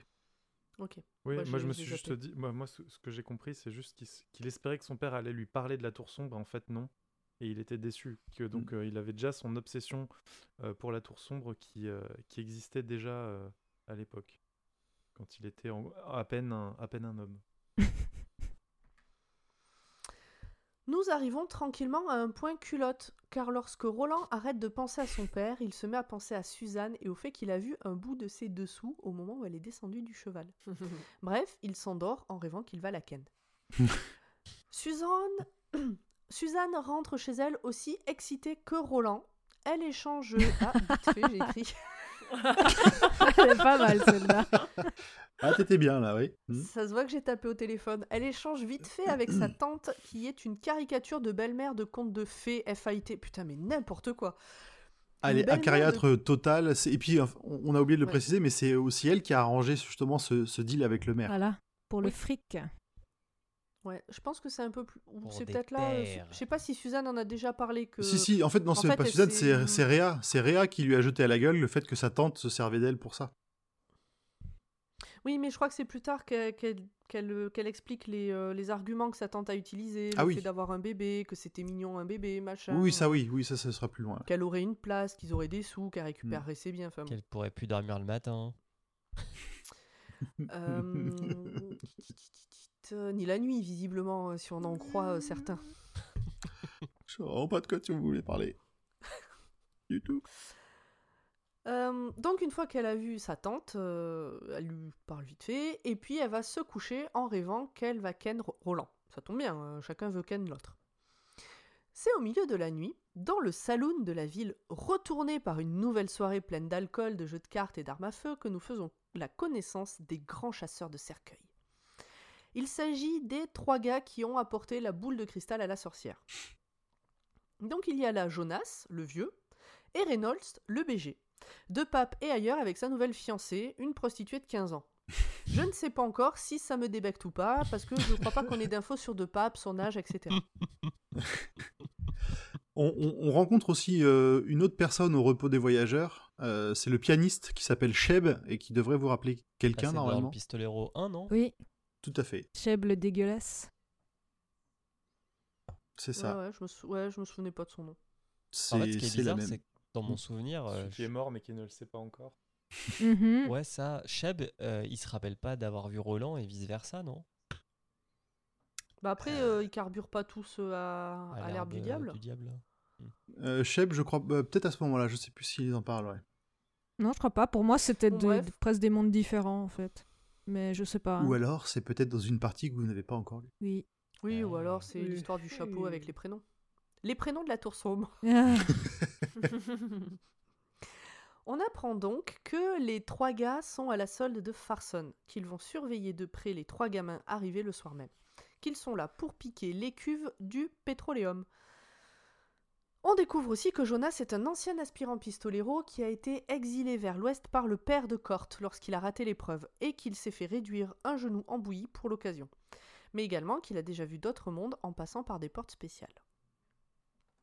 Ça Oui, en fait, on apprend, on apprend que c'est un, c'est un mani. C'est, euh, je crois qu'on l'avait pas dit non plus tout à l'heure quand euh, Roland soupçonnait que Kort avait vu d'autres mondes. C'était justement au, au travers de ses discussions avec euh, la secte des manis.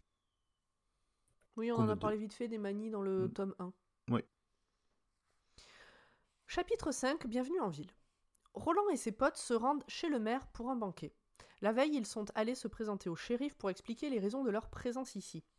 Roland trouve tout le monde trop gentil et trouve surtout que c'est louche. Il a capté que sous ces airs de mecs trop contents de les voir, le shérif les méprise. À partir de ce soir, ils seront logés dans un ancien ranch à la sortie de la ville.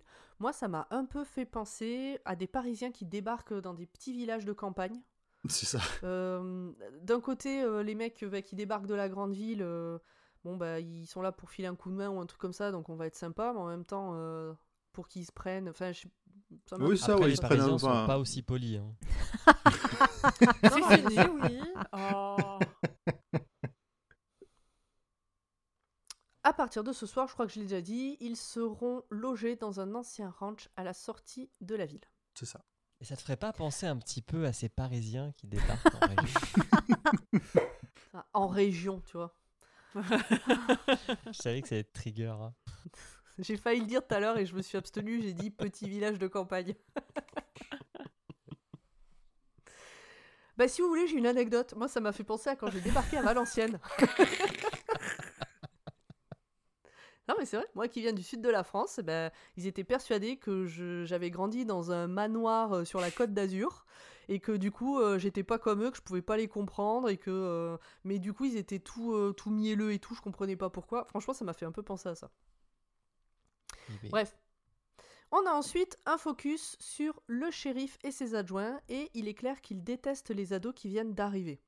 Et enfin, un focus sur les trois ados qui savent qu'il faut se méfier du shérif et de ses adjoints.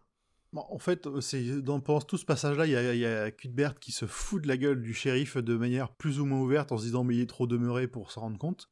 Et dès qu'ils sont partis, le shérif, il, euh, comment dire, il a une discussion avec un de ses adjoints qui montre euh, qu'il a, qu'il a bien compris le petit manège de, de Cuthbert et qu'il va, il va leur faire payer aussi. Nous voilà donc chez le maire Taurin avec toute la bonne société de Mégis. Roland rencontre un peu tout le monde, se méfie d'un peu tout le monde, puis voit Suzanne et est tout chamboulé. Il trouve l'attitude du maire vis-à-vis d'elle étrange, mais se dit qu'il doit être son oncle. on échange des politesses, on trinque à la future victoire de la filiation et à la disparition de Farson. Tout le monde applaudit sauf Jonas et ça, Roland le voit. On, a un petit oui. focus sur la femme du maire qui les accueille euh, qui, et qu'il a l'air de trouver euh, il a l'air, enfin, Roland trouve que ça a l'air d'être la seule personne à peu près honnête et sympa de la soirée. Ouais, c'est ce qu'il dit, c'est que c'est la seule personne en qui il a confiance ce, ce soir-là. Mm. La soirée avance, mais la tante de Suzanne a remarqué les échanges de regards entre Roland et Suzanne. Elle la prend à l'écart pour lui ordonner d'arrêter ça. Pendant le repas, Roland pose des questions à son voisin, qui est sous, mais sûrement pas autant qu'il voudrait le paraître, et se rend compte qu'il lui ment. Il se rend compte, il se rend compte aussi que des oreilles traînent vers leur discussion. Et donc le mensonge porte sur le nombre de chevaux euh, annoncés euh, par, euh, par ce gars-là, dont je n'ai pas retenu le nom parce que j'estimais qu'on s'en foutait.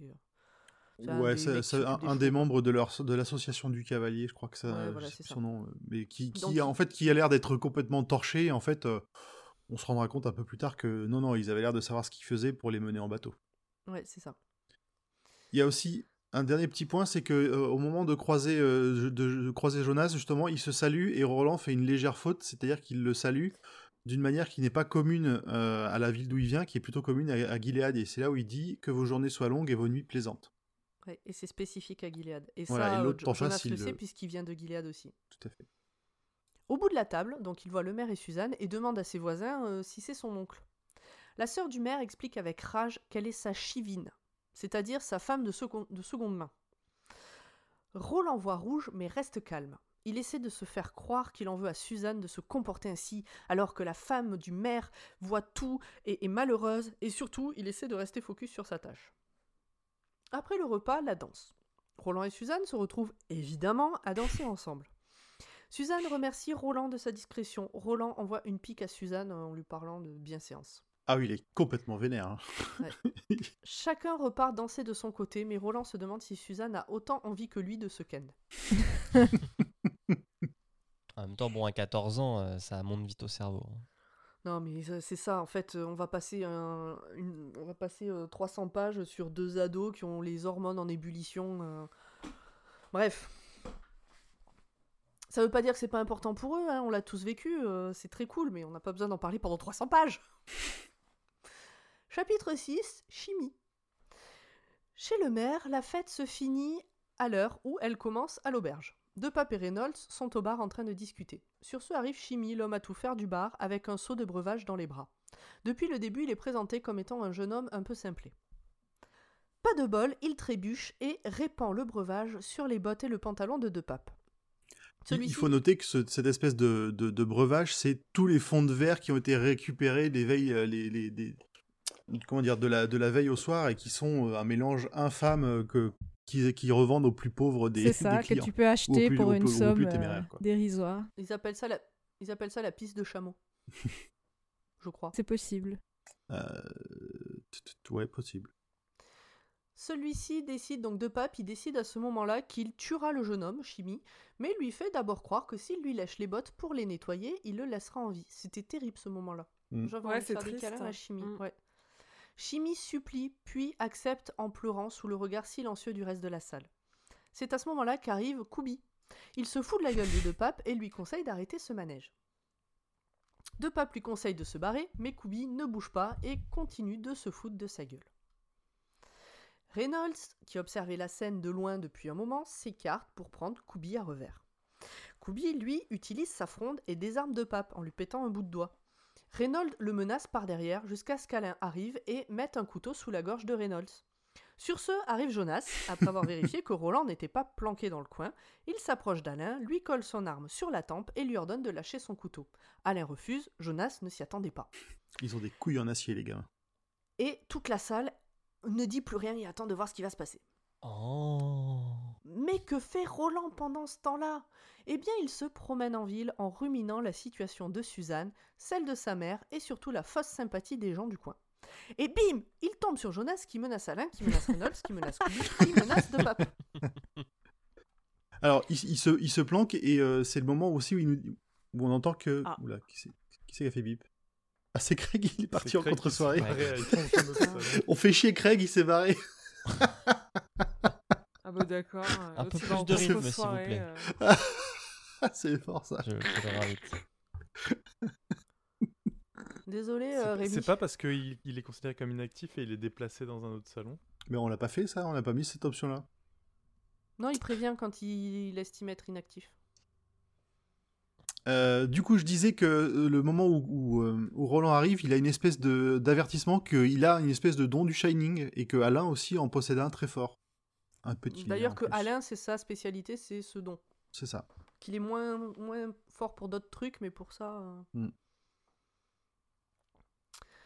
Donc, bref, euh, Roland arrive, euh, menace euh, donc Jonas. Tout le monde finit par poser son arme les uns après les autres. Chimie se barre en courant et le shérif embarque tout le monde pour les convaincre de ne pas s'entretuer. Jonas et Roland acceptent, les autres aussi. Chacun rentre chez lui. Jonas tatane de Pape pour avoir fait des vagues, puis le remercie. Grâce à cette histoire, ils savent maintenant que les trois gamins sont au moins des apprentis pistoleros. Le problème est qu'il faut que tout le monde reste calme en attendant que leur renfort arrive. De Pape va partir quelque temps chercher des infos, ça permettra de calmer les esprits. Les trois jeunes, eux, savent que la poignée de main de réconciliation était fictive et qu'il va falloir rester sur leur garde. Au moment de la, confrontation aussi avec le shérif, euh, on s'aperçoit que même le shérif, il n'est pas maître de la situation, que De Pape et compagnie, ils ont l'air, enfin Jonas et compagnie a plutôt l'air d'avoir un ascendant sur lui. Il, tremble quand il essaye de, le- de les faire se réconcilier. S'il y avait une des deux parties qui n'était pas d'accord, il pouvait pas y faire grand chose. Chapitre 7 sur l'Aplomb. Donc l'Aplomb, c'est euh, la colline euh, qu'il y a au-dessus de la ville. Sur l'Aplomb, il y a Suzanne qui chevauche son cheval tout en se remémorant la dispute du matin avec sa tante. On en apprend alors un peu plus sur les motivations de ce marché avec le maire. À la mort de son père, elle a tout perdu, et le maire lui promet de tout lui rendre contre le fait de lui donner un fils. Sa tante, elle, veut le fric et la manipuler pour qu'elle accepte ce marché. Suzanne se laissait mener tranquillement à l'abattoir quand elle a rencontré Roland, qui est venu tout bouleversé. Elle lui en veut du jugement qu'il a porté sur elle face à sa situation, et moi je trouve qu'elle a raison, d'où il débarque de nulle part et il permet d'avoir un avis. Mais surtout, elle a toujours envie de le ken. Ouais, mais à ce moment-là, elle se dit aussi quand même que sa, sa parole vaut plus cher que le reste, donc elle va, elle va aller au bout de la promesse qu'elle a faite au, au maire. Ah ben de toute façon, euh, c'est le truc qui revient, c'est que son père aurait honte de la situation, mais il aurait encore plus honte si jamais euh, elle, euh, elle se dédisait de sa parole. C'est ça, ce que, ce que sa tante ne manquera jamais de, de lui mettre dans la gueule. Exactement. Alors que Suzanne est dans son jardin, Chimie lui apporte un bouquet de la part de Roland. Suzanne a peur que sa tante découvre qui est l'expéditeur, mais Chimie, pas aussi con que les gens le croient, fait semblant d'avoir oublié de qui viennent les fleurs. Parce que ça revient souvent que Chimie, oh bah il est comme ça, il oublie, mais moi, euh, moi je, je sais, je sais qu'il fait exprès. Suzanne fait une description de sa tante qui fait partie des points de chez King que j'aime bien. C'est-à-dire que sa tante c'est une connasse, mais c'est pas un démon ou un monstre. Donc elle a une histoire de vie qui l'amène à être une connasse. Et sa pingrerie et ses manœuvres viennent essentiellement de la peur d'être seule et surtout démunie. Et donc c'est un truc que moi j'avais déjà relevé chez King dans d'autres épisodes, où euh, soit t'as, des monstres type euh, voilà, démons, etc. Soit Mm. t'as des démons, soit t'as des humains horribles, mais qui ont une histoire qui font qu'ils sont devenus horribles. Ouais, enfin, elle, c'est juste qu'elle a rien pour elle, hein, euh, franchement. Non, mais. ça, ça excuse pas ces gens-là. Juste, euh, c'est- c'est. Jamais des gens qui sont nés mauvais. Ils sont devenus mauvais. Ouais. Voilà. Bah, elle, elle est juste mauvaise, quoi. Oui, c'est une connasse. euh, Ça... Ouais. d'accord. Donc, dans le bouquet, il y avait un petit mot. Roland veut voir Suzanne. C'est important. Si elle est OK, elle doit passer par Chimie pour lui donner rendez-vous. Elle hésite un moment, puis finalement écrit un mot pour envoyer bouler Roland. Bon, on l'a compris, c'est des amours adolescentes, on est tous passés par là un jour. Suzanne va en quelques secondes de Je le déteste, hein, mais en fait je l'aime, mais je le déteste, mais putain je l'aime, mais je le déteste, mais oh, mais qui voilà au loin sur son cheval, mais c'est Roland. Quelle surprise de le croiser là, alors que ça fait trois jours qu'elle fait des allers-retours dans les pâtures où on l'a vu rôder. Ah. Les conditions dans lesquelles on lit un livre sont importantes. Ça, je l'ai noté à ce moment-là, et je vous explique. Au moment où j'écris cette phrase, il est 21h30. Je viens juste de finir le boulot, on enregistre dans deux jours, et être obligé de me taper plus belle la vie à Mégis, ça me gonfle. Oh, t'es dur. C'est bien trouvé. T'aurais pu au, au moins choisir, je sais pas, Suzanne et les garçons. euh, C'est vrai, j'y ai pas pensé. J'y ai pas pensé. Après un échange plat et mièvre plein d'excuses et de déclarations d'amour rejetées, Roland demande à Suzanne si elle est pour la filiation. Il lui explique. Alors, elle a dit. euh, Elle- elle oui, est surprise, Après, je suis pas une comprend pas, elle- partisante active. Mm. En fait, surtout, elle, s'a- elle s'attendait surtout à ce qu'à- au moment de la discussion où ils en étaient, elle s'attendait à, une autre, à un autre genre de question, plus sentimentale que euh, pragmatique. euh. Et elle répond, et dans sa réponse aussi, elle dit pas qu'elle est pour l'affiliation, elle dit que son père était pour l'affiliation, donc elle aussi. Beaucoup de choses autour de ce monsieur. Donc il lui explique que tout le monde est trop gentil pour que ce soit honnête. Il veut savoir ce que pense réellement le maire. Suzanne ne comprend pas bien quel est le problème puisqu'ils ont tout ce qu'ils veulent, osef de savoir si c'est sincère ou pas. C'est alors que Roland attire son attention sur le nombre de chevaux présents dans le pré. Beaucoup plus nombreux que ce qu'il devrait. Et surtout beaucoup plus nombreux que ce qu'on lui a dit euh, pendant le repas. Et on lui a aussi dit qu'un cheval sur cinq naissait difforme, et euh, Suzanne dit que ça fait des années que c'est pas arrivé ou c'est extrêmement rare. Après réflexion, la mort du père de Suzanne n'est peut-être pas un accident. En tout cas, la seule personne témoin de cet accident ment comme les autres. Mais à qui sont les chevaux en sup alors? C'est le fameux mec à qui il causait pendant le, pendant le repas, ouais. Fran. Qui était la dernière personne à chevaucher avec le père de Suzanne. Ben, c'est lui qui a vu, euh, enfin qui a rapporté ce qui était arrivé. Oui. Qui s'appelle Fran, et pendant un moment je me suis dit, mais c'est qui elle encore? C'est une nounou d'enfer. Exactement. un peu arabesque. Oh ça- mais c'est bien, ça, temps, on avait eu très peu de références de boomer encore. Ah bah, on est bien, là. On est bien, on est bien. Après ce constat, Roland parle de la détresse de la femme du maire à Suzanne qui ne veut pas en entendre parler. Elle pleure en disant qu'elle a trop honte, et bim, Roland la galoche, et elle le galoche aussi. Enfin, on va pouvoir avancer dans l'histoire. en fait, non, parce que on va encore passer un chapitre sur ça. Donc ils se galochent tellement qu'ils en saignent, et là j'ai pas compris, mais ça a l'air trop romantique. Mais c'est la, la passion, il se cogne, il se cogne la bouche, les dents éclatent. Ah oui, il y a plusieurs, alors plusieurs fois dans la description, il précise qu'il sent les dents dures derrière les lèvres. C'est ça, c'est. Ah, les pauvres, c'est la pro- enfin, lui, il a aucune excuse puisqu'il a, c'est pas la première fois, mais elle, c'est la première fois qu'elle embrasse un garçon, donc. euh, Bah non, la lui, première c'est la fois. première fois. A priori, pour lui, euh, pour lui, c'est la première fois Parce que la prostituée, elle voulait pas, pas elle l'a pas voulu. hein. Mm, mm, mm. C'est vrai. Bref. Donc ils ne savent pas, les pauvres, ils savent pas ce qu'ils font. Oui, d'accord, mais de là à saigner et à trouver ça romantique, c'est très bizarre. C'est mignon. Après, peut-être passion. que dans le Maine, ils ont des, des traditions qu'on n'a pas ailleurs. hein. C'est la passion del corazon. Toujours s'entrechoquer les dents avant de se rouler une galoche. bah, se faire saigner, quoi, c'est la base. Essayez ça chez vous. Donc Suzanne demande à Roland de ne plus l'approcher. Roland n'est pas convaincu, elle s'en va. C'est à ce moment-là où il fait, un, il fait un parallèle entre le. À ce moment-là, il aurait pu faire d'elle ce qu'il voulait et il s'est dit que euh, il, il aurait pu lui faire ce que Martin avait fait à sa propre mère. Que en gros, il y avait trop d'émotions, pas assez de contrôle. C'est le moment où il a mis, il décide de mettre un frein. Euh, c'est pas lui qui décide de mettre un frein. hein. Alors, euh, ce- si. Bon, je me souviens pas.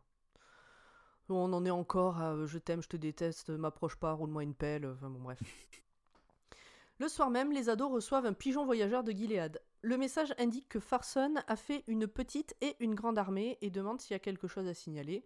Koubi et Alain estiment qu'il y a plein de choses à signaler, euh, notamment les chevaux. Il y a des bœufs que tout le monde leur dit qu'il n'y a pas de bœufs alors qu'en fait il y en a plein. euh, voilà, il y a plein de trucs comme ça. Mais Roland pense. Ah oui, ils ont trouvé aussi des. hum, Peut-être j'en parle plus tard. Ils ont trouvé des... du matériel euh, tout neuf pour sceller les chevaux et tout. Mais Roland pense que c'est trop tôt. Il renvoie un pigeon avec un message disant que tout va bien.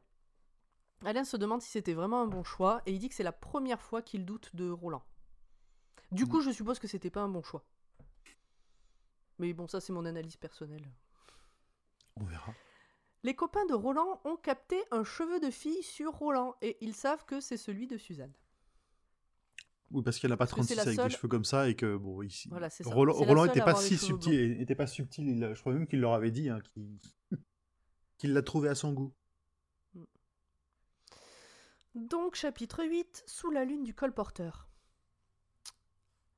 Et, et je sais ce que vous vous dites à ce moment-là tous, vous derrière la table, euh, et vous derrière euh, qui nous écoutez. Mais qu'est-ce qu'il est devenu de pape depuis tout ce temps qu'on n'en a pas entendu parler? Eh ben, il a fait 600 bornes à cheval, il a chopé l'info comme quoi Will est en fait un pistolero, fils de Stephen Deschamps, descendant d'Arthur l'aîné, et ses potes sont aussi des aristos, il rentre à Mégis. Ouais, en, gros, il s'est fait, c'est euh, Roland qui s'est fait reconnaître par un vieil ivrogne dans un des, visa- dans un des villages qu'il a, qu'il a visité, qui a reconnu en lui des airs de, ses, de son ancêtre. Non, mais il connaissait son père en fait. Il connaît euh, Steven Deschamps, c'est lui qui donne le nom. Ah oui, oui, oui, c'est ça. Oui, pardon. Tout à fait. Roland Il, il va euh, De Pape va aussi croiser un, un- un pigeon, comme ça. Qui, oui. Il va lui tirer Donc- dessus, mais il va le rater. Parce que Ouais. c'est un pigeon qui a peut-être le Shining. Sûrement, je vois pas d'autre explication. Roland et ses potes en ont marre de compter des trucs, alors ils décident d'aller compter la tramée. Malgré le, bruit horrible, ils restent là plusieurs heures à observer. Ils voient même un piaf se faire engloutir par un bras de fumée et un autre truc que personne n'a su nommer. À un moment, Roland a l'impression que la tramée l'appelle, lui dit de sauter, et quand il s'en rend compte, c'est Alain qui est en train de se diriger vers la falaise. Il l'attrape au col et tout le monde rentre au ranch. Roland explique qu'ils resteront ici à jouer au benet tant qu'il n'aura pas compris ce qu'il se passe, ou qu'il aura décidé qu'il ne comprendra jamais. Au ranch, un pigeon voyageur les attend. Le petit mot fait dire à Roland qu'il doit revoir Suzanne. Mais on ne sait pas ce qu'il y a sur le mot. Le, le fait que ce soit le même pigeon que celui qui a croisé deux papes, ça, ça montre que le, le- le- la timeline elle est très rapprochée à ce moment-là. Alors, on se dit que c'est le même parce que le pigeon euh, a pris un coup de fusil dans l'aile. C'est ça. Et comme deux papes a tiré, euh, on se dit, enfin, on, on se dit qu'il y a peut-être un lien, ouais. Chapitre 9, Sidgo. Euh, Donc Roland trouve le moyen de convoquer Suzanne au pétroléum par l'entremise d'un de ses potes qui lui refile un petit mot en scred. Suzanne se demande si elle va aider Roland dans sa mission, mais surtout s'ils vont se galocher. Alors elle décide qu'elle fera tout pour tenir sa promesse et qu'elle verra bien si le cas en décide autrement. Le jour du marché, elle trouve un subterfuge pour donner sa réponse au rendez-vous à Bert, parce qu'il l'appelle comme ça, Bert. C'est Kubi, Burt. en scred. Bah, c'est comme Burke, mais avec un T, quoi. Non, mais c'est- Alors c'était écrit Berthe, mais je ne peux pas l'appeler Berthe. Donc je vais continuer à l'appeler Kubi en fait. Donc le jour du marché, elle trouve un subterfuge pour donner sa réponse au rendez-vous à Kubi en scred. Et sur le papier, il y a écrit LOL, non Mais Roland pense qu'elle finira par être OK. C'était pas ça qui était écrit. C'est un résumé, c'est un beau résumé. Et effectivement, Suzanne fait passer un mot en scred via chimie, qui voit alors dans les yeux de Roland qu'il est aussi mauvais que Jonas et ses hommes, voire pire qu'eux. J'ai pas Ouais, il- compris. En fait, si, c'est un, truc qu'on nous a décrit déjà une ou deux fois, c'est le, le- le regard du pistolero extrêmement concentré, ses yeux euh, inflexibles. Tu vois, c'est là où on, ça pourrait être comme des, des, des- Il y aurait des balles à la place des yeux. Il Le est vraiment. Voilà, j'ai essayé de pas le dire. Mais, euh, mais oui, c'est le moment où il, va faire peur à Chimie. Et euh, le, le côté inflexible de Roland ressort encore une fois et commence à s'affirmer de plus en plus au fur et à mesure de, de l'histoire. Donc le maudit rendez-vous à l'orangerie dans la nuit. Quand Suzanne arrive, ils s'embrassent et leur corps s'embrase. Ça veut dire qu'ils... Moi je pensais que ça voulait dire qu'ils ken, et en fait non. Non, ils ont juste encore plus envie. C'est ça, ils ont juste Ils encore chaud. chaud. Ça fait longtemps qu'on n'a pas parlé de Réa, vous trouvez pas? Allez, hop, petit tour à la masure de la sorcière. Elle passe ses journées à regarder la boule de cristal comme si c'était des stories Insta. Et bim, elle tombe sur les ados qui se tripotent et ça lui plaît beaucoup. Bon, en fait, ils s'embrassent juste. Une fois calmés, ils parlent business. Roland parle des chevaux, des bœufs, des équipements qui sont cachés. Il explique aussi qu'il a besoin d'aller compter des trucs en cachette à Sidgo. Suzanne lui montre le chemin. Les voilà donc en train de rôder dans le pétroléum entre les derricks, les pompes, les bâtiments et les carcasses de ces moyens de locomotion sans chevaux de l'ancien peuple.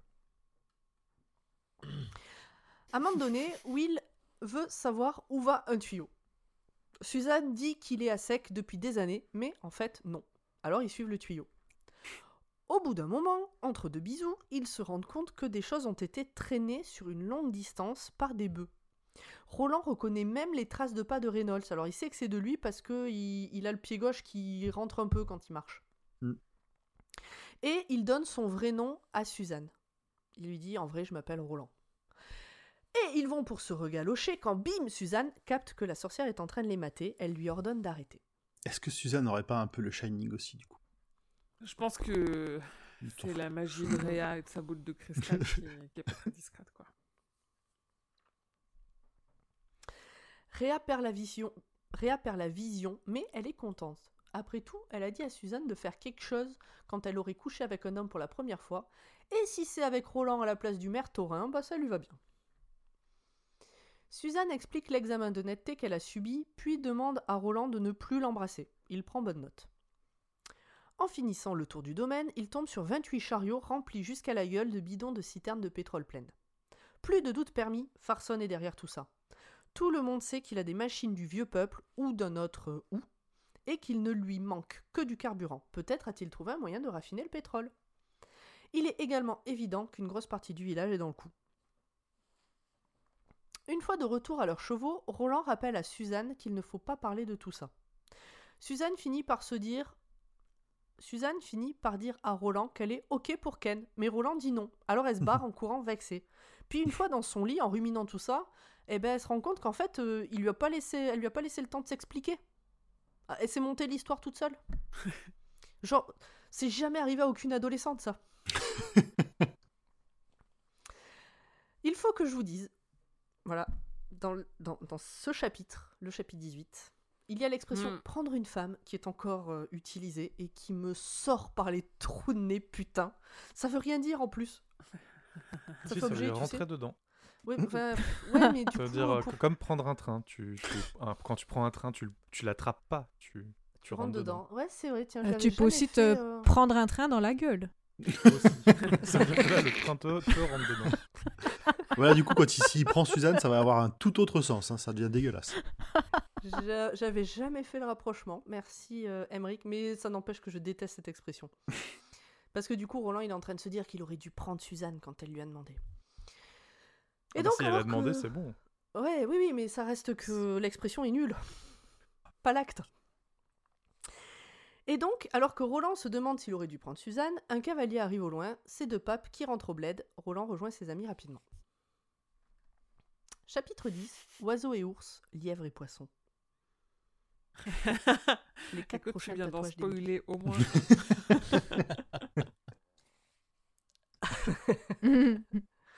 Deux semaines plus tard, alors que Suzanne et Roland ne se fréquentent plus, ou de très loin, ils se font coucou comme s'ils se connaissaient vaguement, quelqu'un vient frapper à la porte de Suzanne. C'est sa camériste qui a une terrible nouvelle. La deuxième robe pour la journée de la lune des moissons est abîmée.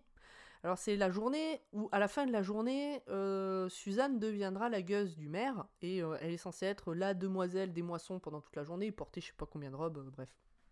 La deuxième est abîmée. dizaine, ouais.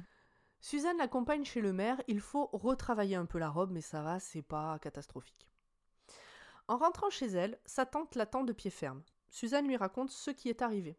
Pendant que la couturière s'était absentée, le maire avait débarqué et l'avait agressée sexuellement avant de repartir comme si tout était normal. Ah ouais. Cette scène-là, elle est horrible parce que le maire, il a vrai. Enfin, la façon dont il parle, on dirait vraiment un, vraiment un gros vieux dégueulasse, dégoulinant. C'était. euh, Ah, ben non, mais tu c'est pas comprends on vraiment dirait. que- C'est. Oui, oui. C'est- Mais euh, c'est là que tu comprends que le but du maire, c'est pas juste d'avoir un héritier, c'est de se taper une petite jeune. euh. Tout à fait. Oui. Oui. Et, euh, et alors, à un moment donné, là, de- parce que ça, je l'ai lu tout à l'heure, je vous ai envoyé un message en disant Mais putain, ça finira jamais. Et parce que ce paragraphe, je l'avais lu une première fois très en diagonale et j'ai cru que c'était un paragraphe ou un chapitre entier sur euh, recoudre Ah la oui, robe. non. Et je m'étais dit, mais, je m'étais dit, mais putain, mais c'est pas possible, quoi. Et à un moment donné, il y a un mot où je me suis dit, attends, quoi? Je sais plus lequel de mots. Et je attends, je vais, je vais relire. Ah ouais, non. Là, je fais, Ah ah ouais, ouais. en fait, pas du tout. euh, il se passe beaucoup trop de choses. Finalement, ça aurait été mieux que ce soit juste euh, la couture de la robe.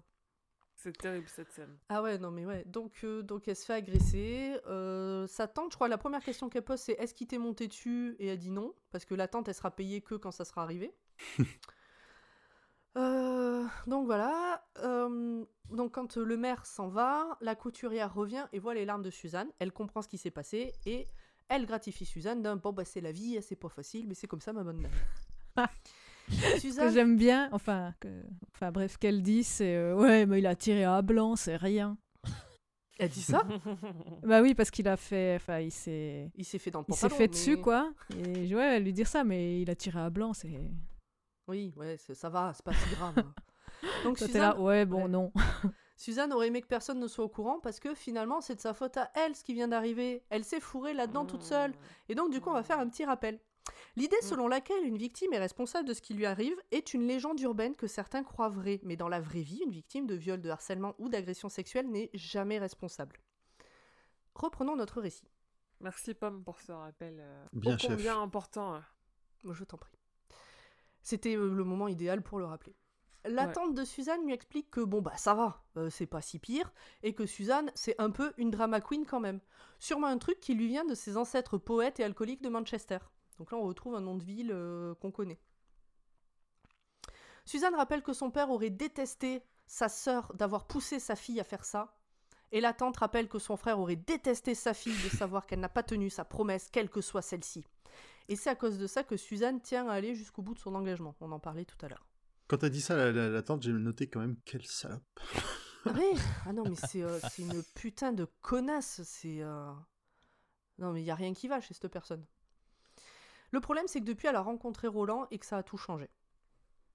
Suzanne finit par se barrer de chez elle avec son cheval et aller se réfugier. Alors, le cheval s'appelle Félicia.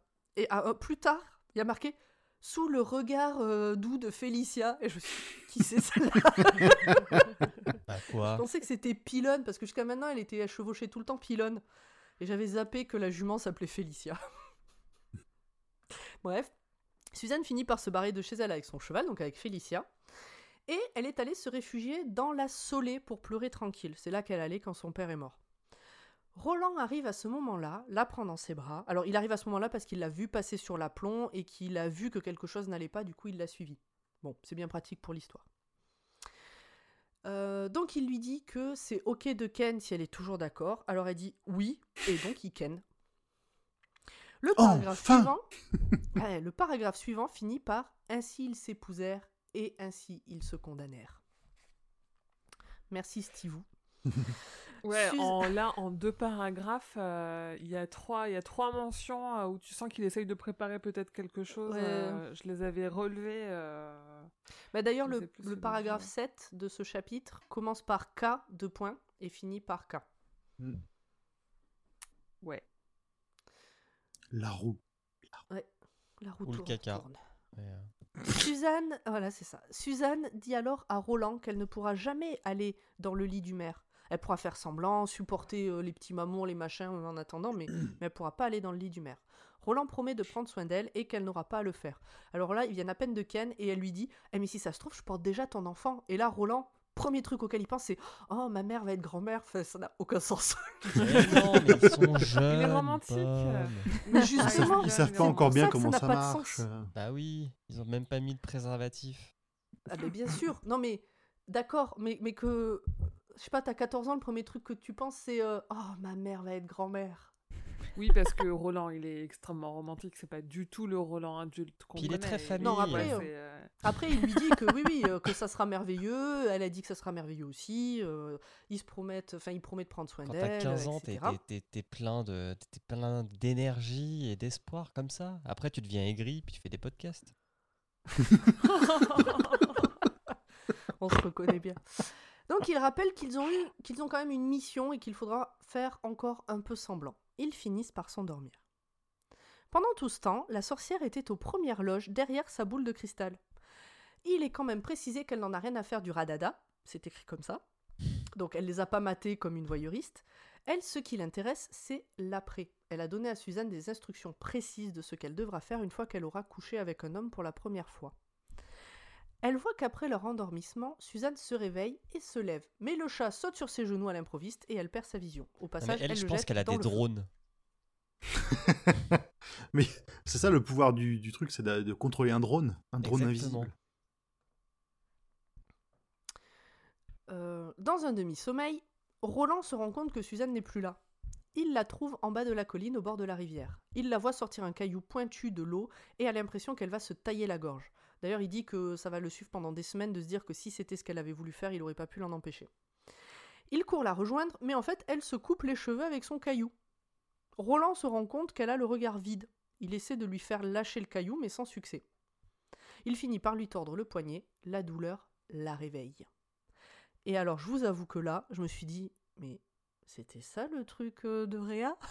C'est Mais ridicule. euh, en fait, oui, parce que c'était la, la fierté de Suzanne, c'était ses cheveux. Elle voulait qu'elle se, en gros, qu'elle se tonde les cheveux. Oui, mais ça, j'ai compris plus tard. Mais sur- moi, j'étais persuadée quoi, ouais. que ce qu'elle lui avait. Et je pense que c'était le but. Mais je pensais qu'elle lui avait susurré de tuer le maire. Et que donc, elle risquait de tuer Roland. Et comme on sait depuis le début que Suzanne, elle est morte, je pensais que Roland avait dû tuer Suzanne pour pas mourir. Moi, je m'étais fait toute une histoire. Ah, moi j'aurais dit plutôt qu'elle s'avorte. Elle va. S'auto-avorte. Ah Ouais, mais juste après, après. un peu tôt, euh, hein. Ah c'est- ouais, c'est tôt, hein C'est le pilule du lendemain, là. À la, à la limite, elle, euh, elle, elle essaie de pas tomber enceinte, mais... euh, Ah, mais Moi, je Bon, pensais voilà, qu'elle allait donc le tuer non, euh, aussi. Que c'était, euh, ouais. tu, enfin vraiment, Roméo et Juliette, euh, tu le tues et tu te tues toi après, quoi. Ouais, mais bon, c'était le but, je pense. euh, Oui. De... Qu'on qu'on croit ça. Non, elle a voulu, Réa elle voulait juste que tout le monde se foute de sa gueule, euh, que le maire se retrouve avec une jeunette euh, avec plus un poil sur le caillou, et puis voilà. Roland propose à Suzanne de l'hypnotiser pour essayer de comprendre ce qu'il s'est passé. C'est ce qu'on l'a vu faire avec Jake dans le tome 1. Elle accepte, mais Roland n'arrive pas à tout savoir.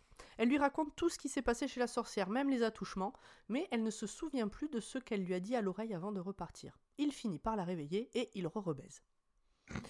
Et Suzanne s'en va après qu'il se soit promis de s'aimer pour toujours, de s'envoyer des petits mots en secret, d'être prudent et de se toujours méfier un de petit Jonas. texto avant d'aller au lit. Toujours. La tante de Suzanne rentre de ses courses, croise Jonas, qui est devenu un adjoint du shérif, flirte avec lui, mais ça on le sait depuis le début qu'elle aime bien flirter avec lui, et puis lui il en joue. Et lui, ouais, il est, il- il- pour lui, c'est une bonne porte d'entrée euh, auprès du maire et du reste. Ouais. Et puis, bah, elle retrouve sa nièce. Elle lui trouve un air changé, mais finalement, ça a l'air d'aller. Elle est aussi désagréable que d'habitude. fin de cette deuxième partie et fin du résumé pour cet épisode. Ta ta ta En, en deux Est-ce que vous avez des choses à rajouter? Ouais, en deux pages, moi j'avais relevé. La seule note que j'ai prise, qu'en plus j'ai prise sur le Sur un Discord. post-it. Non, sur le Discord avec des balises spoilers dans tous les sens au cas où. Euh, c'est en deux pages, il dit quand même euh, l'entre-demande qu'elle ne verra jamais. Ils se condamnèrent et la fin, la toute fin, c'est il s'apprêtait à mal dormir le reste de sa vie. Et là, tu te dis, il, a, fait, il fait ce qu'il préfère faire, quoi. Il, il est en train de. Et c'était la dernière fois qu'il le voyait. euh, Oui. Tout ce truc-là. Ah bah là, c'est la grosse préparation paiement, paiement euh, Steel King, Ah là. oui, oui, il n'y a plus de doute, quoi. C'est ça. Euh, moi, dans les trucs que j'ai relevés, c'est euh, dans les petits clins d'œil sur le monde d'avant qui pourrait être notre monde. euh, c'est les, les amis. Euh, à un moment donné, il parle de tutoiement et de vouvoiement. Et, Oui. euh, et il dit que le tutoiement, c'était comme ça que s'appelaient les amis. Alors, amis avec un A majuscule, ça fait comme si c'était un, un groupuscule de quelque chose euh, ou, une, ou une tribu. Et bon, voilà, ça m'a fait marrer. Un peu comme dans tout le premier tome où il avait parlé de l'avion en deux mots. Ah oui. Ah oui. Bon, voilà. Ça vaut ce que ça vaut. bon, voilà, moi j'ai fini. Euh, je vais pouvoir euh, reprendre ma vie et euh, laisser la parole à. Ben, même Eh pas ben dis donc. Ben. Elle va rien dire. C'est grand poil parce que on vous parlera de l'importance du livre dans la bibliographie et l'univers de King. Quand on aura fait épisode. tout le livre. Oui, parce qu'il y a encore. C'est ça, parce qu'il y a encore pas mal de choses qui vont être importantes. Ce serait, on va pas spoiler, ça aurait été Quoi? compliqué de les séparer. Cette pense. première partie serait inintéressante? Non Mais non, c'est une mise en place de Tout à fait. 450 pages. C'est du King. hein, Ça, pour le coup, il y a pas de doute. Et donc, Grand Poil va parler des adaptations du livre.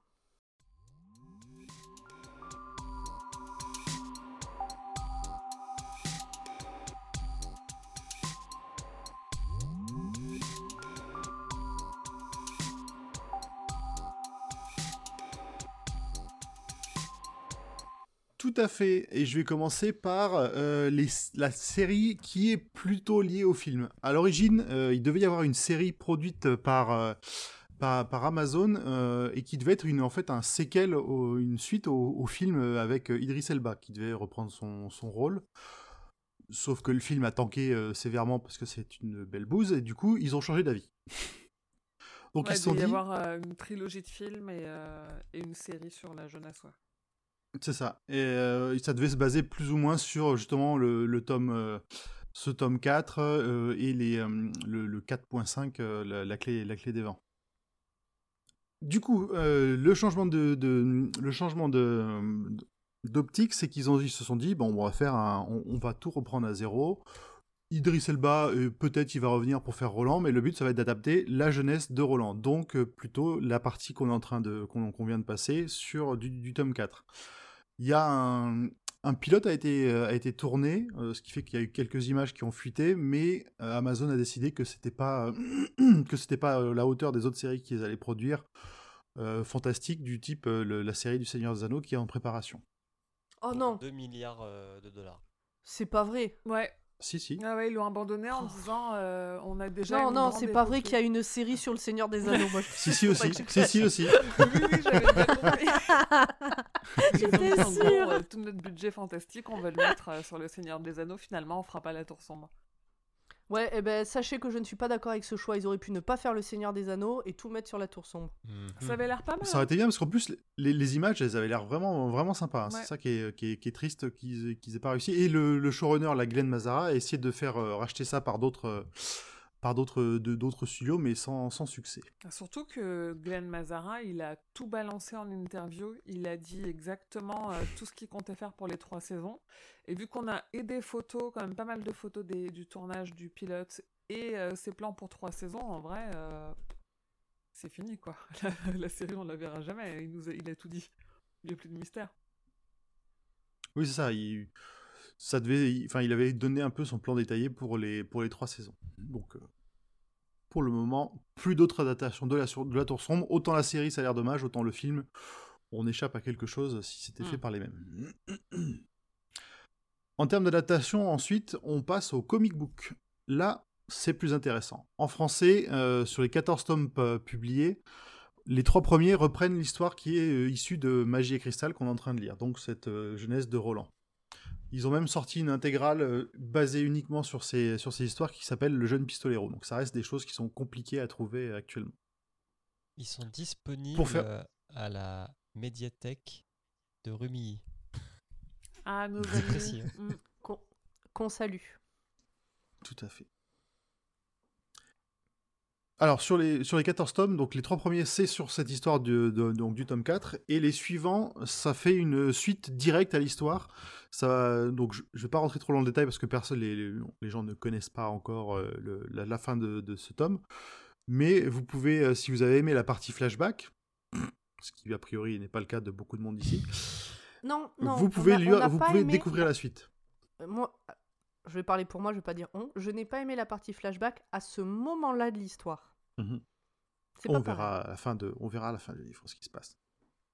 Mais voilà, donc du coup, sachez qu'il y a une suite directe qui existe en comic book, mais qui n'est pas, euh, qui n'est généralement que faite, enfin, ça- c'est uniquement basé sur des mentions qui ont été faites dans le roman.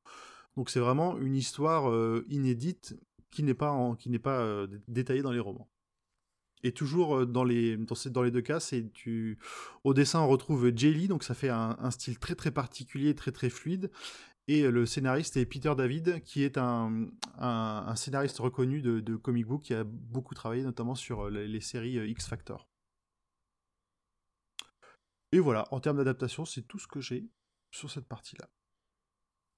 C'est vraiment dommage pour la série. Ok.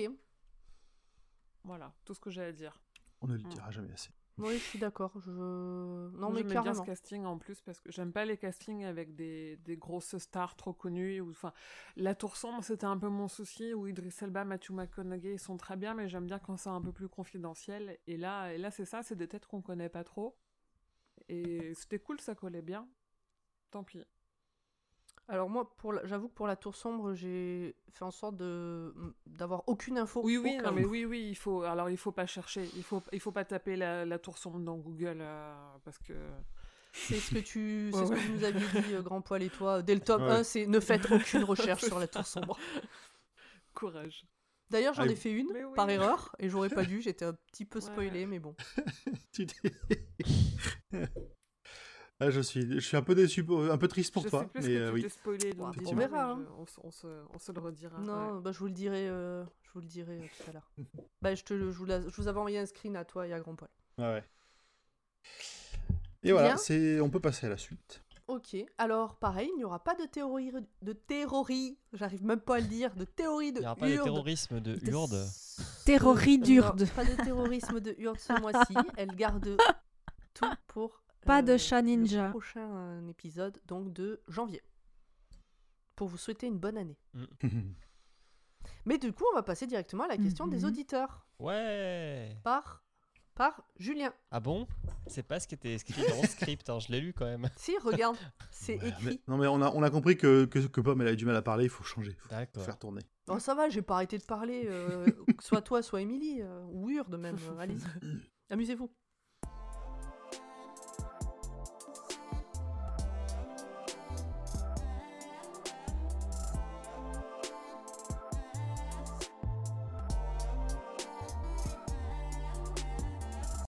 Commençons par Twitter.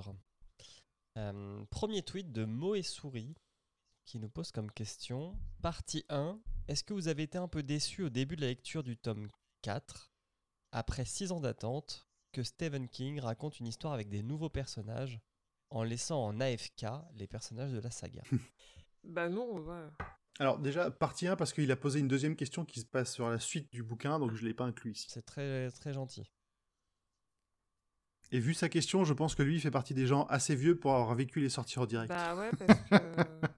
Ah ouais, donc ça, ça a dû être particulièrement violent. Ouais, mais quand tu vois Oui, que- t'attends 6 ans et, et on te répond pas à tes putain. questions. Et en plus, on te part sur d'autres Moi, je trucs, brûle une mais poubelle, vraiment, hein. c'est. c'est- Franchement, pour moi, moi, ça serait un coup. euh, ça serait un coup à ce que je finisse pas ce Ouais, tome et parce je que là, on a tous été méga déçus. On a aimé cette histoire-là, mais c'est pas l'histoire qu'on voulait. Imagine, après 6 ans, t'attends, t'as enfin la suite, et en fait, t'as pas la suite du tout, quoi. C'est. euh, nous, moi, j'ai pas, même à la première lecture, euh, les... ils étaient déjà tous sortis, parce que j'avais attendu que tout soit publié. euh, Enfin, les derniers sont sortis très rapidement, mais j'avais attendu que tout soit publié pour tout lire d'un coup. Donc, j'avais pas attendu non plus, mais euh, ah ouais, non, 6 ans, euh. 6 Bah, ans nous pour ça. t'envoyons euh, notre soutien. Oui. Question suivante, question de François Courtis. Pourquoi avoir choisi le label Podcut et non Binge Audio? Ce dernier est plus riche et plus connu. Parce qu'on fait pas ça pour l'argent, voyez, on fait sûr, ça pour la On fait passion. ça pour les livres On gratuits. préfère euh, la qualité euh, à l'argent. Les- Attends. Attends quoi? T'as des livres gratuits, toi? Ah, Bah, gagne des concours, participe. j'avoue, euh, je suis un concouriste. On t'a reconnu. Alors, euh, question suivante. Sophie Carvazo nous pose comme question. Je n'ai pas lu encore le 4 en entier, mais à votre avis, entre le pistolero, Jack, Eddie, Susanna et Hot, lequel est le premier à mourir et est-ce que King annoncera sa mort comme il le déjà fait très souvent? Déjà. Allez, j'allais répondre exactement ça. C'est Jack qui meurt en premier euh, dans le tome 1. enfin, Elle nous dit qu'ils vont mourir. Bah, Il meurt deux fois dans le tome 1. Qu'est-ce qu'il faut de plus? C'est pas faux. Mais sinon, je mets là, à- au, au stade de l'histoire, je mettrais quand même toujours une petite pièce sur Hot. Oh non Mais non, on tue pas, on tue pas les animaux. Ouais. Taureau. Moi, on je tue vois pas les chiens. Non, mais toi, tu vois rien du tout, tu le sais. Moi, Non, je Arrête. Émilie. Non, non, il y a plein de trucs dont je me souviens pas, je te jure. D'accord. Moi, là, à ce Euh. stade, je vois bien Eddie mourir. Il est relou, Ok. quoi. Et vous pensez que sais King va l'annoncer comme il l'annonce ou pas? Parce que ça, c'est intéressant quand même. Mais non, mais il a la clé là. comme De ça quoi? au bout d'un chapitre. euh, C'était la dernière fois qu'il voyait le fleuve euh, gna gna gna. Bah, écoute, il, est, il est déjà en train de nous préparer la mort de Suzanne, hein, au vu de ce qu'il dit dans les derniers chapitres qu'on vient de lire. Ouais, mais Suzanne, euh, il la Non, prépare mais- parce qu'on la connaît pas, on s'en fout. Est-ce qu'il va Non, pas, s'il fait mourir un membre du catet, est-ce qu'il va pas s'amuser justement à le faire mourir sans qu'on l'ait vu venir? Mais grand poil, il, il est pas en train de préparer la mort de Suzanne. On le sait depuis le premier chapitre du tome 1 qu'elle est morte, Suzanne. Oui, ouais, ça. Ainsi et que ça ses fait- ça compagnons. fait 800 parce que là, les deux, ils sont encore vivants. Oui, on sait qui. Je pense que c'est une raison pour laquelle ça m'a fait de chier de dire tout ça, c'est qu'on sait qu'ils vont tous mourir. on le sait. Donc rien à foutre, pas Mais maintenant. c'est le comment qui sera important. Oui, mais plus tard, pas maintenant. Bah, ça tombe bien, tu le sauras peut-être pas tout de suite. Ok. Ah, trop bien. En fait, après, on va repartir dans une autre histoire encore quand Roland avait 5 ans. Non, non, on va partir dans la jeunesse de Suzanne. on va faire un préquel Quand sur la tante à de Suzanne. ça serait trop bien. Le- Putain Non, de c'est merde. Euh, question suivante. Révérenze nous pose comme question Je n'ai pas de question, mais je suis super heureux de cette nouvelle. Eh bah, ok. C'est pas une nouvelle, c'est un roman et il est un peu trop long. Oh Oh, cette petite blague euh, littérature. Bernard Pivot like this. Alors que Bernard Pivot, il est un peu cancel quand même. hein, C'est un peu. Bref. Euh, question suivante. Pardon. Yaz, Yazine Alice. J'espère que je n'écorche pas ton, ton, ton nom de famille. Alice. Euh, quand est-ce que vous rejoignez la. Pardon, quand est-ce que vous rejoignez la M Mercerie? Ça, c'est euh, ça, ça, c'est une, une blague, euh, une private, private joke du. Discord SKF, là, c'est chaud. Oh là là, ouais. C'est une private joke du, du- Alors, sur le Discord de, de SKF, donc euh, géré par Émilie, il y a un chan qui s'appelle, euh, je sais plus le nom, mais en gros, on parle tricot, crochet, etc. Et on s'est demandé quel était le nom du groupe de tricoteuses, euh, parce qu'il n'y a pas d'hommes qui tricotent sur ce chan. Donc, de tricoteuses. Et donc, on était parti sur euh, Monsieur Mercerie. Mist- ouais, Mister Mercery pour Mister, euh, oui, Mr. Mister. Mercerie. Et il y a Ouh eu là là. Twice aussi. Maille et cauchemar. C'est plus drôle. Il y a eu, Ouais, il y a il eu est Maille plus et difficile à cauchemar. ouais, il y a des bons Il trucs. y a eu. euh, Non, mais voilà, il y en a eu plusieurs. Ok. Et donc je vois que Pomme a répondu avec un gif. Un gif qui dit euh, que je t'aime. Ok. Passons à Facebook. que sur un, un Discord sur King, on en est à créer des salons pour que les gens puissent parler tricot. Quoi. Et Eh oui. Comme quoi, tout fout le camp. Ouais. C'est un, c'est un des salons les plus actifs Il d'ailleurs. Mais pas s'étonner quand on verra l'entre-deux mondes ramener euh, le bout de son nez. hein. Alors, Facebook, Pierre Ferré nous pose comme question Bonjour Étant donné que la série produite par Amazon devait se baser sur la jeunesse de Roland qui est racontée dans ce tome, faut mettre des virgules dans ces phrases. hein. Êtes-vous déçu que cette série ait été abandonnée? Oui. Oui, oui.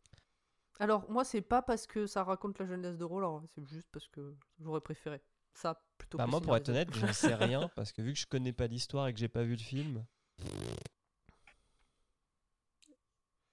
pas d'avis. Ah, il n'y a pas besoin Moi, je suis d'avoir comme vu le toi, film, Julien, ouais. je- Exactement. J'en sais rien. J'attends de voir la suite, en fait. Et sinon, on demandera, on Moi, j'attends la un suite, de- vraiment. des- une ou deux de tes théories à Amazon, Urde. On pourra répondre à la question euh, à la fin du Ça tome marche. 4, Ok. vu que la série devait se baser sur le tome 4. Enfin, Ok. débuter sur le tome 4 et après partir euh, dans l'ordre chronologique. euh. Euh, Alexandra Olive pose comme question Ce que j'aime dans votre podcast, c'est qu'on a l'impression d'avoir lu tous les Stephen King. Du coup, hâte d'entendre ce nouveau résumé pour me la péter en société. Ouais. Eh ben, Je te comprends. Merci à Moi, toi, je- Alexandra. C'est pas une question, mais c'est un message qui paraissait important de, de faire passer. Ouais, remplace, euh, euh, on remplace Audible des autres. Moi, moi, je fais ça avec les podcasts qui parlent des films d'horreur. Je regarde aucun film d'horreur, mais comme ça, je peux en parler. Je me sens moins seule euh, à table. Sauf sur des téléphones. Mais c'était pas un film d'horreur. C'est vrai. Autre question de Johan Musidlak. Je ne sais plus si la question a déjà été posée, pardon, mais au cas où, avez-vous lu les comics de la Tour Sombre? Et si oui, qu'en avez-vous pensé? Donc là, on va se tourner vers. Grand. Poil, je crois. Moi, j'ai- moi, j'aime beaucoup parce que j'aime beaucoup le style du, du dessinateur, mais c'est vraiment très très particulier. Après, les histoires, elles sont sympas. C'est pas, ça fait une bonne, euh, une bonne suite. Ça te donne des détails que tu connaissais pas et qui, qui font le lien entre, euh, entre ce tome 4 et plus tard euh, d'autres, euh, d'autres histoires. Mhm. Mais voilà, le- le- la marque principale de ces comics, c'est vraiment le, le style de Jay Lee qui est très très euh, cari- caractéristique. J'aime pas du tout. Je les ai, je les ai feuilletés, je les ai même pas lus. J'aime pas. Ok. Moi, j'ai les tomes 1 et 2 parce que je les ai trouvés dans une bouquinerie à pas très cher. Mais j'ai pas osé les ouvrir, j'ai peur de me faire spoiler. On sait jamais, tant que j'ai pas tout lu, je, vraiment, Ouais, je, je- Dans voilà. le doute, ouais. Ouais, ouais. Je passe à Instagram. Oui, Yes. Alors, Mélie nous pose comme question Comment Cuthbert a-t-il pu survivre aussi longtemps malgré son insolence pathologique? Ah, il arrive à se tenir justement au moment où il doit vraiment se tenir, il se tient. On le voit, on le voit là. Il, il sait, il sait marcher sur la ligne fine entre la provocation trop, trop importante et puis le. Et comment dire, l'irrespect. Ok. Je- Puis heureusement qu'on tue pas des gamins de 14 ans parce qu'ils ont été un peu insolents, quoi. Bah, Ah, dans le monde où ils sont, euh, je pense que ça arrive. Hein. T'as vu, t'as vu Oui. ce qui arrive à Chimie euh, quand il lui renverse un peu de, un peu de binouze sur le pantalon de l'autre, là Oui, c'est vrai. C'est un monde dur Alors, les jardins de la sérénité nous posent comme question Bonjour à la fine équipe. Vous êtes prêts? Entre Alors, guillemets. fine, euh, bon, il est le confinement quand même. hein. Même si, même si, Ah non, Un des euh, membres de cette moi- moi, je équipe per- est vraiment sur la piste pour aller sur Non. son. Comment dire Pour bientôt courir des marathons. Oui, il y a encore de la marge. hein. Hmm. Bref. Vous êtes presque, Oui. tous presque tous formidables. Non, je plaisante, quoique. Bon, je passe à ma question. peut-être avez-vous déjà répondu, mais ne trouvez-vous pas que la partie se déroulant à Mégis est plutôt ennuyeuse? Perso, je crois que c'est le roman du cycle que j'ai le moins aimé. Alors, Alors après, je, je peux faire une juste réponse? pomme après, met PS, c'est une blague, je Oui. vous apprécie tous. Alors, tout, c'est pas tout, hein, donc on a compris. Ouais. ok, merci. Ma pomme ne répond pas. Hein. Non, bah, non. Voilà, c'est tout. Ah, ça se vexe facilement. Hein, la. Non mais c'est une vraie question. Non, mais. euh, Entre le Oui, tome oui. 1 et cette partie-là, euh, Ah, tu sais pas ce que t'as moins. Oui. euh, vraiment, vraiment. Non, moi je, préf- je préfère quand même le 4. Ouais, pareil. Attendez, le tome 1 est quand même genre deux fois plus court. Trois fois, du coup. Ouais, mais c'est pas grave. Ouais, mais le tome 1, c'est l'épreuve de Ah bah c'est le rite initiatique pour rentrer sur la quête de la tour sombre. hein, C'est euh, Ça, c'est. euh, Ah ouais, non, mais c'est vraiment ça. Moi, je l'ai vraiment vécu comme ça. quoi. C'est le passage chez Ria. tu vois. Ouais, ou le, le combat contre Corte, tu vois, c'est vraiment. euh, tu- ok, bon bah je crois que les jardins de la sérénité, euh, tu as ta réponse. Danidan666. Bonjour, bonsoir à vous, pistoleros de la lecture. Merci pour votre podcast, il est top comme vous tous. Déjà, je l'aime bien ce début de message. Ouais, Je ouais. l'écoute toujours avec plaisir et j'attends chaque nouvel épisode avec impatience. Donc merci pour votre travail et votre bonne humeur. Trois points d'exclamation. Quatre. Euh, Quatre points d'exclamation, merci. Ceci étant dit, voici ma question. Tout, tout, tout. Magie et cristal est sans doute le tome de la série que j'ai préféré. Il y a, c'est vrai, pas mal, voire beaucoup, de diarescriptions. Mais et ça, Ah, ce terme est rentré dans le langage courant. Ça y est, Merci, heureux. Putain, bientôt le petit Robert. On y croit. ah, le petit Émeric. Mais à mon sens, c'est un régal, car cela permet de s'imprégner de l'atmosphère particulière du roman et d'en appré- apprécier ses personnages. Et donc, voici ma question. Il y avait des feintes, hein. Qu'avez-vous pensé de Eldred Jonas Méchant détestable et inoubliable ou pathétique vieillard sans envergure? Voilà. Beaucoup de bisous à vous tous. Merci. Longue vie au roi. À peu près 7 ou 8 points d'exclamation. C'est dur de répondre à ce moment-là sur Eldred Jonas, on l'a pas beaucoup vu encore. Ouais, ouais, c'est- je, je trouvais intéressant la question de la mettre et je pense que je la remettrai, on la remettra pour, le, pour la deuxième partie, Oui. mais de, de voir comment est-ce que vous sentez Eldred Jonas. Là, pour l'instant, il est présenté un peu bizarrement. Il- C'est lui hein, qui a le tatouage qui bouge. Il y en a un qui a un tatouage qui bouge? Quoi? Oui, Ça, euh, je- le, la, toute la, la toute première fois où on le voit dans le bar, il fait une patience Oui, oui, oui. Ouais, et il a un tatouage qui bouge sur la main. Ah bon? Ouais. Mais non, alors, il a un tatouage en forme de cercueil, mais ça, c'est pour les grands chasseurs du cercueil. Le tatouage qui. Alors là, j'ai raté un truc. Ou alors, il joue avec son tatouage pour le faire bouger plutôt. Bah, je sais plus. Ça me dit rien. Il me semble qu'il y a une idée de mouvement. Ouais, il y a un truc chelou avec son tatouage. Mm. Ok. Mais ouais, pour l'instant, on sait que c'est, on sait À que c'est un main. Mais mani le qu'il a tatouage des- qu'il a- priori franchi des portes vers d'autres mondes. Hmm. Mais euh, Moi, pour l'instant, je- j'attends de voir ce qu'il prépare en fait. Oui, on est un Mm. peu bloqué. En tout cas, merci pour cette bien belle question. Mais on pourra peut-être répondre à cette question euh, au prochain épisode Ouais. plus tôt. Ça marche. Last Horizon nous pose comme question Salut à tous Est-ce que votre regard a évolué sur Roland avec ce tome 4, le fait de pouvoir connaître son passé, etc. Non. Parce que pour moi, j'ai l'impression que c'est deux personnes différentes, qu'on parle pas du tout de la même personne, et du coup, j'ai l'impression de lire une autre histoire sur C'est vrai qu'il manque un petit peu un lien entre les deux. Bah, Voilà. peut-être euh, la fin du livre. Mais peut-être. Peut-être. Mais pour l'instant, euh, j'ai beau savoir que c'est le même, j'ai vraiment l'impression de lire une autre histoire qui se Bah. passe ailleurs. Qui... est- Mm. Enfin, j'ai l'impression qu'on a commencé un autre truc de Stephen King en fait. Moi, je trouve que les petites sœurs d'Eluria, ça fait le pont entre le Roland romantique amoureux qu'on a là et le Roland aigri et, euh, et vengeur qu'on a euh, dans les autres tomes. dans le pro, ouais, du On a parce que, parce que dans les petites sœurs d'Eluria, il a un peu des deux quand même. Mm. Et, et au moment de sa quête, on est vraiment entre les deux en plus en termes de chronologie. Ouais, je suis d'accord. Putain, ouais, tu- tu- Moi, ça a, ça a pas évolué parce que les, les deux faces qu'on a actuellement, je les Ça, aime ça va pas. être lent. Donc, donc voilà, enfin, je le supporte, Roland, mais ça s'arrête là, quoi. Il est important, tout ça, machin, mais c'est pas un personnage que j'aime, quoi. Donc non, ça change pas mon, mon avis. On passe à la suivante. Ouais. Yes. Lauren, prononce Lauren, je sais pas comment ça se prononce, mais voilà, il se reconnaîtra ou elle se reconnaîtra. Bonjour à tous. Il. Est-ce il- que vous allez traiter les tomes suivants dans l'ordre 5, 6, 7, 4 et demi ou dans l'ordre, je suppose, de parution? Ou non, dans l'ordre, non, pas de parution, mais. euh, Non, dans l'ordre qui Dans serait l'ordre justement le prochain serait le 4,5. Dans, dans l'ordre numérique. On a dit qu'on ferait plutôt dans l'ordre de, de publication, c'est-à-dire que le- effectivement le 4,5 serait, euh, serait le dernier qu'on aborderait. Ouais. Ouais. Bah moi Ça- je savais qu'on en avait parlé, mais je savais pas sur quoi on s'était arrêté. Oui, c'est ça. Parce que rappelons Je- que donc, La Clé des Vents est paru, euh, c'est le huitième tome paru, mais en termes de chronologie, il est entre le 4 et le 5. Mais il n'est pas indispensable pour continuer et enchaîner directement du 4 au 5. euh. Tu veux dire euh, comme les deux tiers euh, du tome 4 Nu, nu, nu, nu. J'ai beaucoup de réparties. Et sur ce moment gênant, je passe à la question suivante. Kay Morrigan nous pose comme question Bonjour ou bonsoir à tous, j'espère que vous allez bien. Vous allez bien?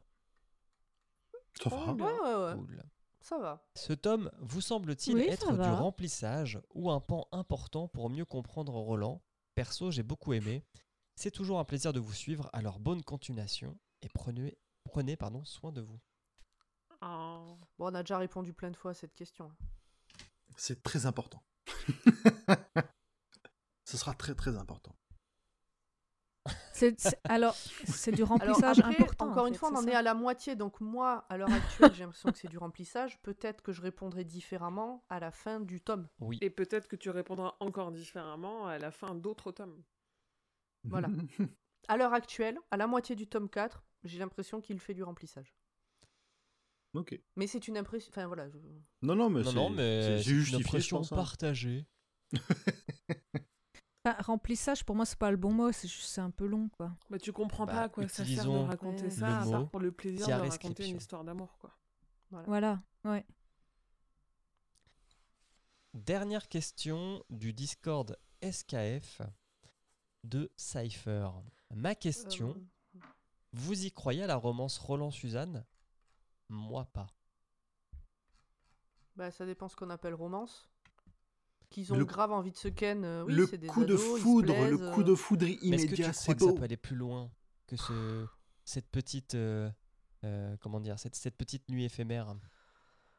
Oui, ça durera deux mois, et puis après l'été sera fini, il faudra Après, reprendre l'école, et puis euh, voilà, c'est ça. C'était tellement triste ça. Bah, disons, dans un autre point de vue, on peut dire que, la romance, elle fonctionne, vu qu'il raconte euh, son passé avec tellement de détails. C'est que ça l'a marqué, hein. Oui, mais parce qu'elle est morte, euh, il serait, elle serait pas morte, il se souviendrait même pas d'elle. Oh là là, c'est faux. Je peux tout à fait te raconter mon été de mes 15 ans. Oui, mais est-ce que... Il y avait de la bon, romance, alors, madame. Je vais pas dire, parce que je vais dire, oui, mais est-ce qu'elle est morte? Alors peut-être que oui, et Non, du coup, j'ai pas envie de Quelle horreur Ça serait terrible si je lance Steven et que tu me dis, oui, deux mois après. Ah Donc bien non, elle n'est pas morte. compte de euh, son, son compte LinkedIn est actif. Voilà. Très bien.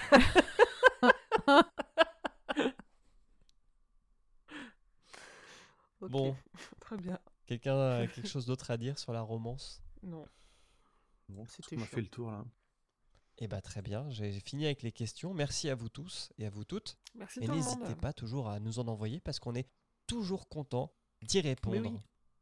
Ça nous fait rire.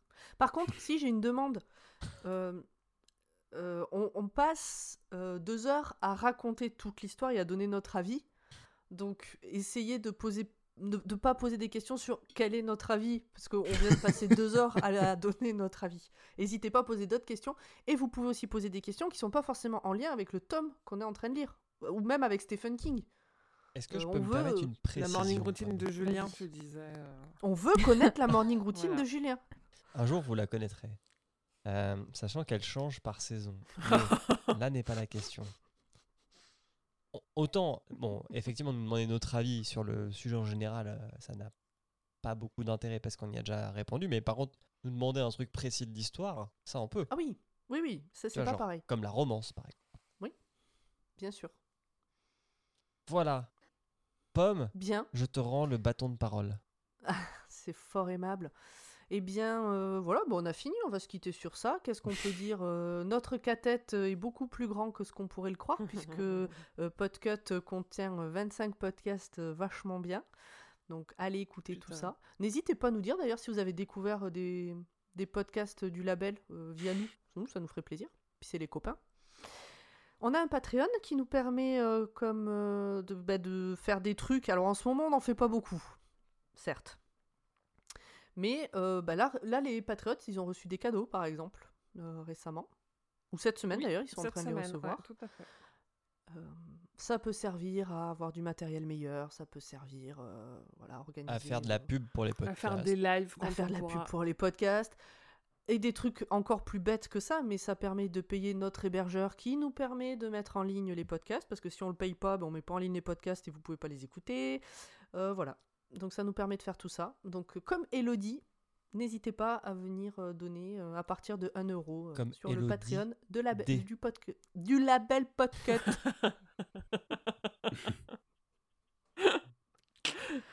du label Lop- Lopcut. Je crois qu'elle elle va s'éteindre dans 5 minutes. Il y a une mise à jour Windows qui va pas passer. C'est ça. Voulez-vous fermer cette, cette tâche, cette application qui empêche le, le démarrage On se quitte là? Bon, bah on va dire. Ah, c'est bon, je vous entends. On a meublé, t'inquiète. Vous avez dit des Non. saloperies? Non. On a fait du remplissage important. Très bien.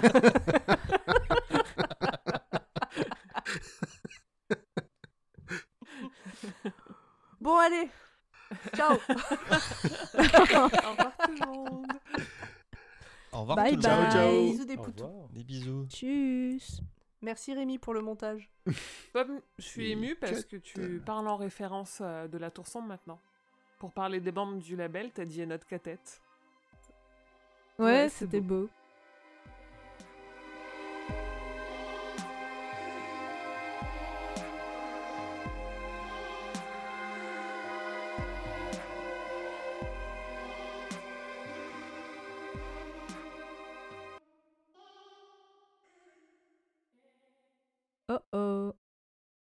Posez-moi une devinette. Les convia Blaine. When you make decisions for your company, you look for the no brainers. And if you have a lot of mailing to do, stamps.com is the ultimate no brainer. It streamlines your processes to make your business more efficient, which makes you less busy. Mail checks, invoices, legal documents, and everything you need to keep your business running with stamps.com. Seamlessly connect with every major marketplace and shopping cart. Schedule package pickups and see your cheapest and fastest shipping options from different carriers. With rates up to 89% off USPS and UPS rates. And with the Stamps.com mobile app, you can take care of mailing and shipping wherever you are. Make the same no brainer decision as over 1 million other businesses with Stamps.com. Sign up with Code PROGRAM for a four week trial, plus free postage and a free digital scale. No long term commitments or contracts. That's Stamps.com. Code PROGRAM.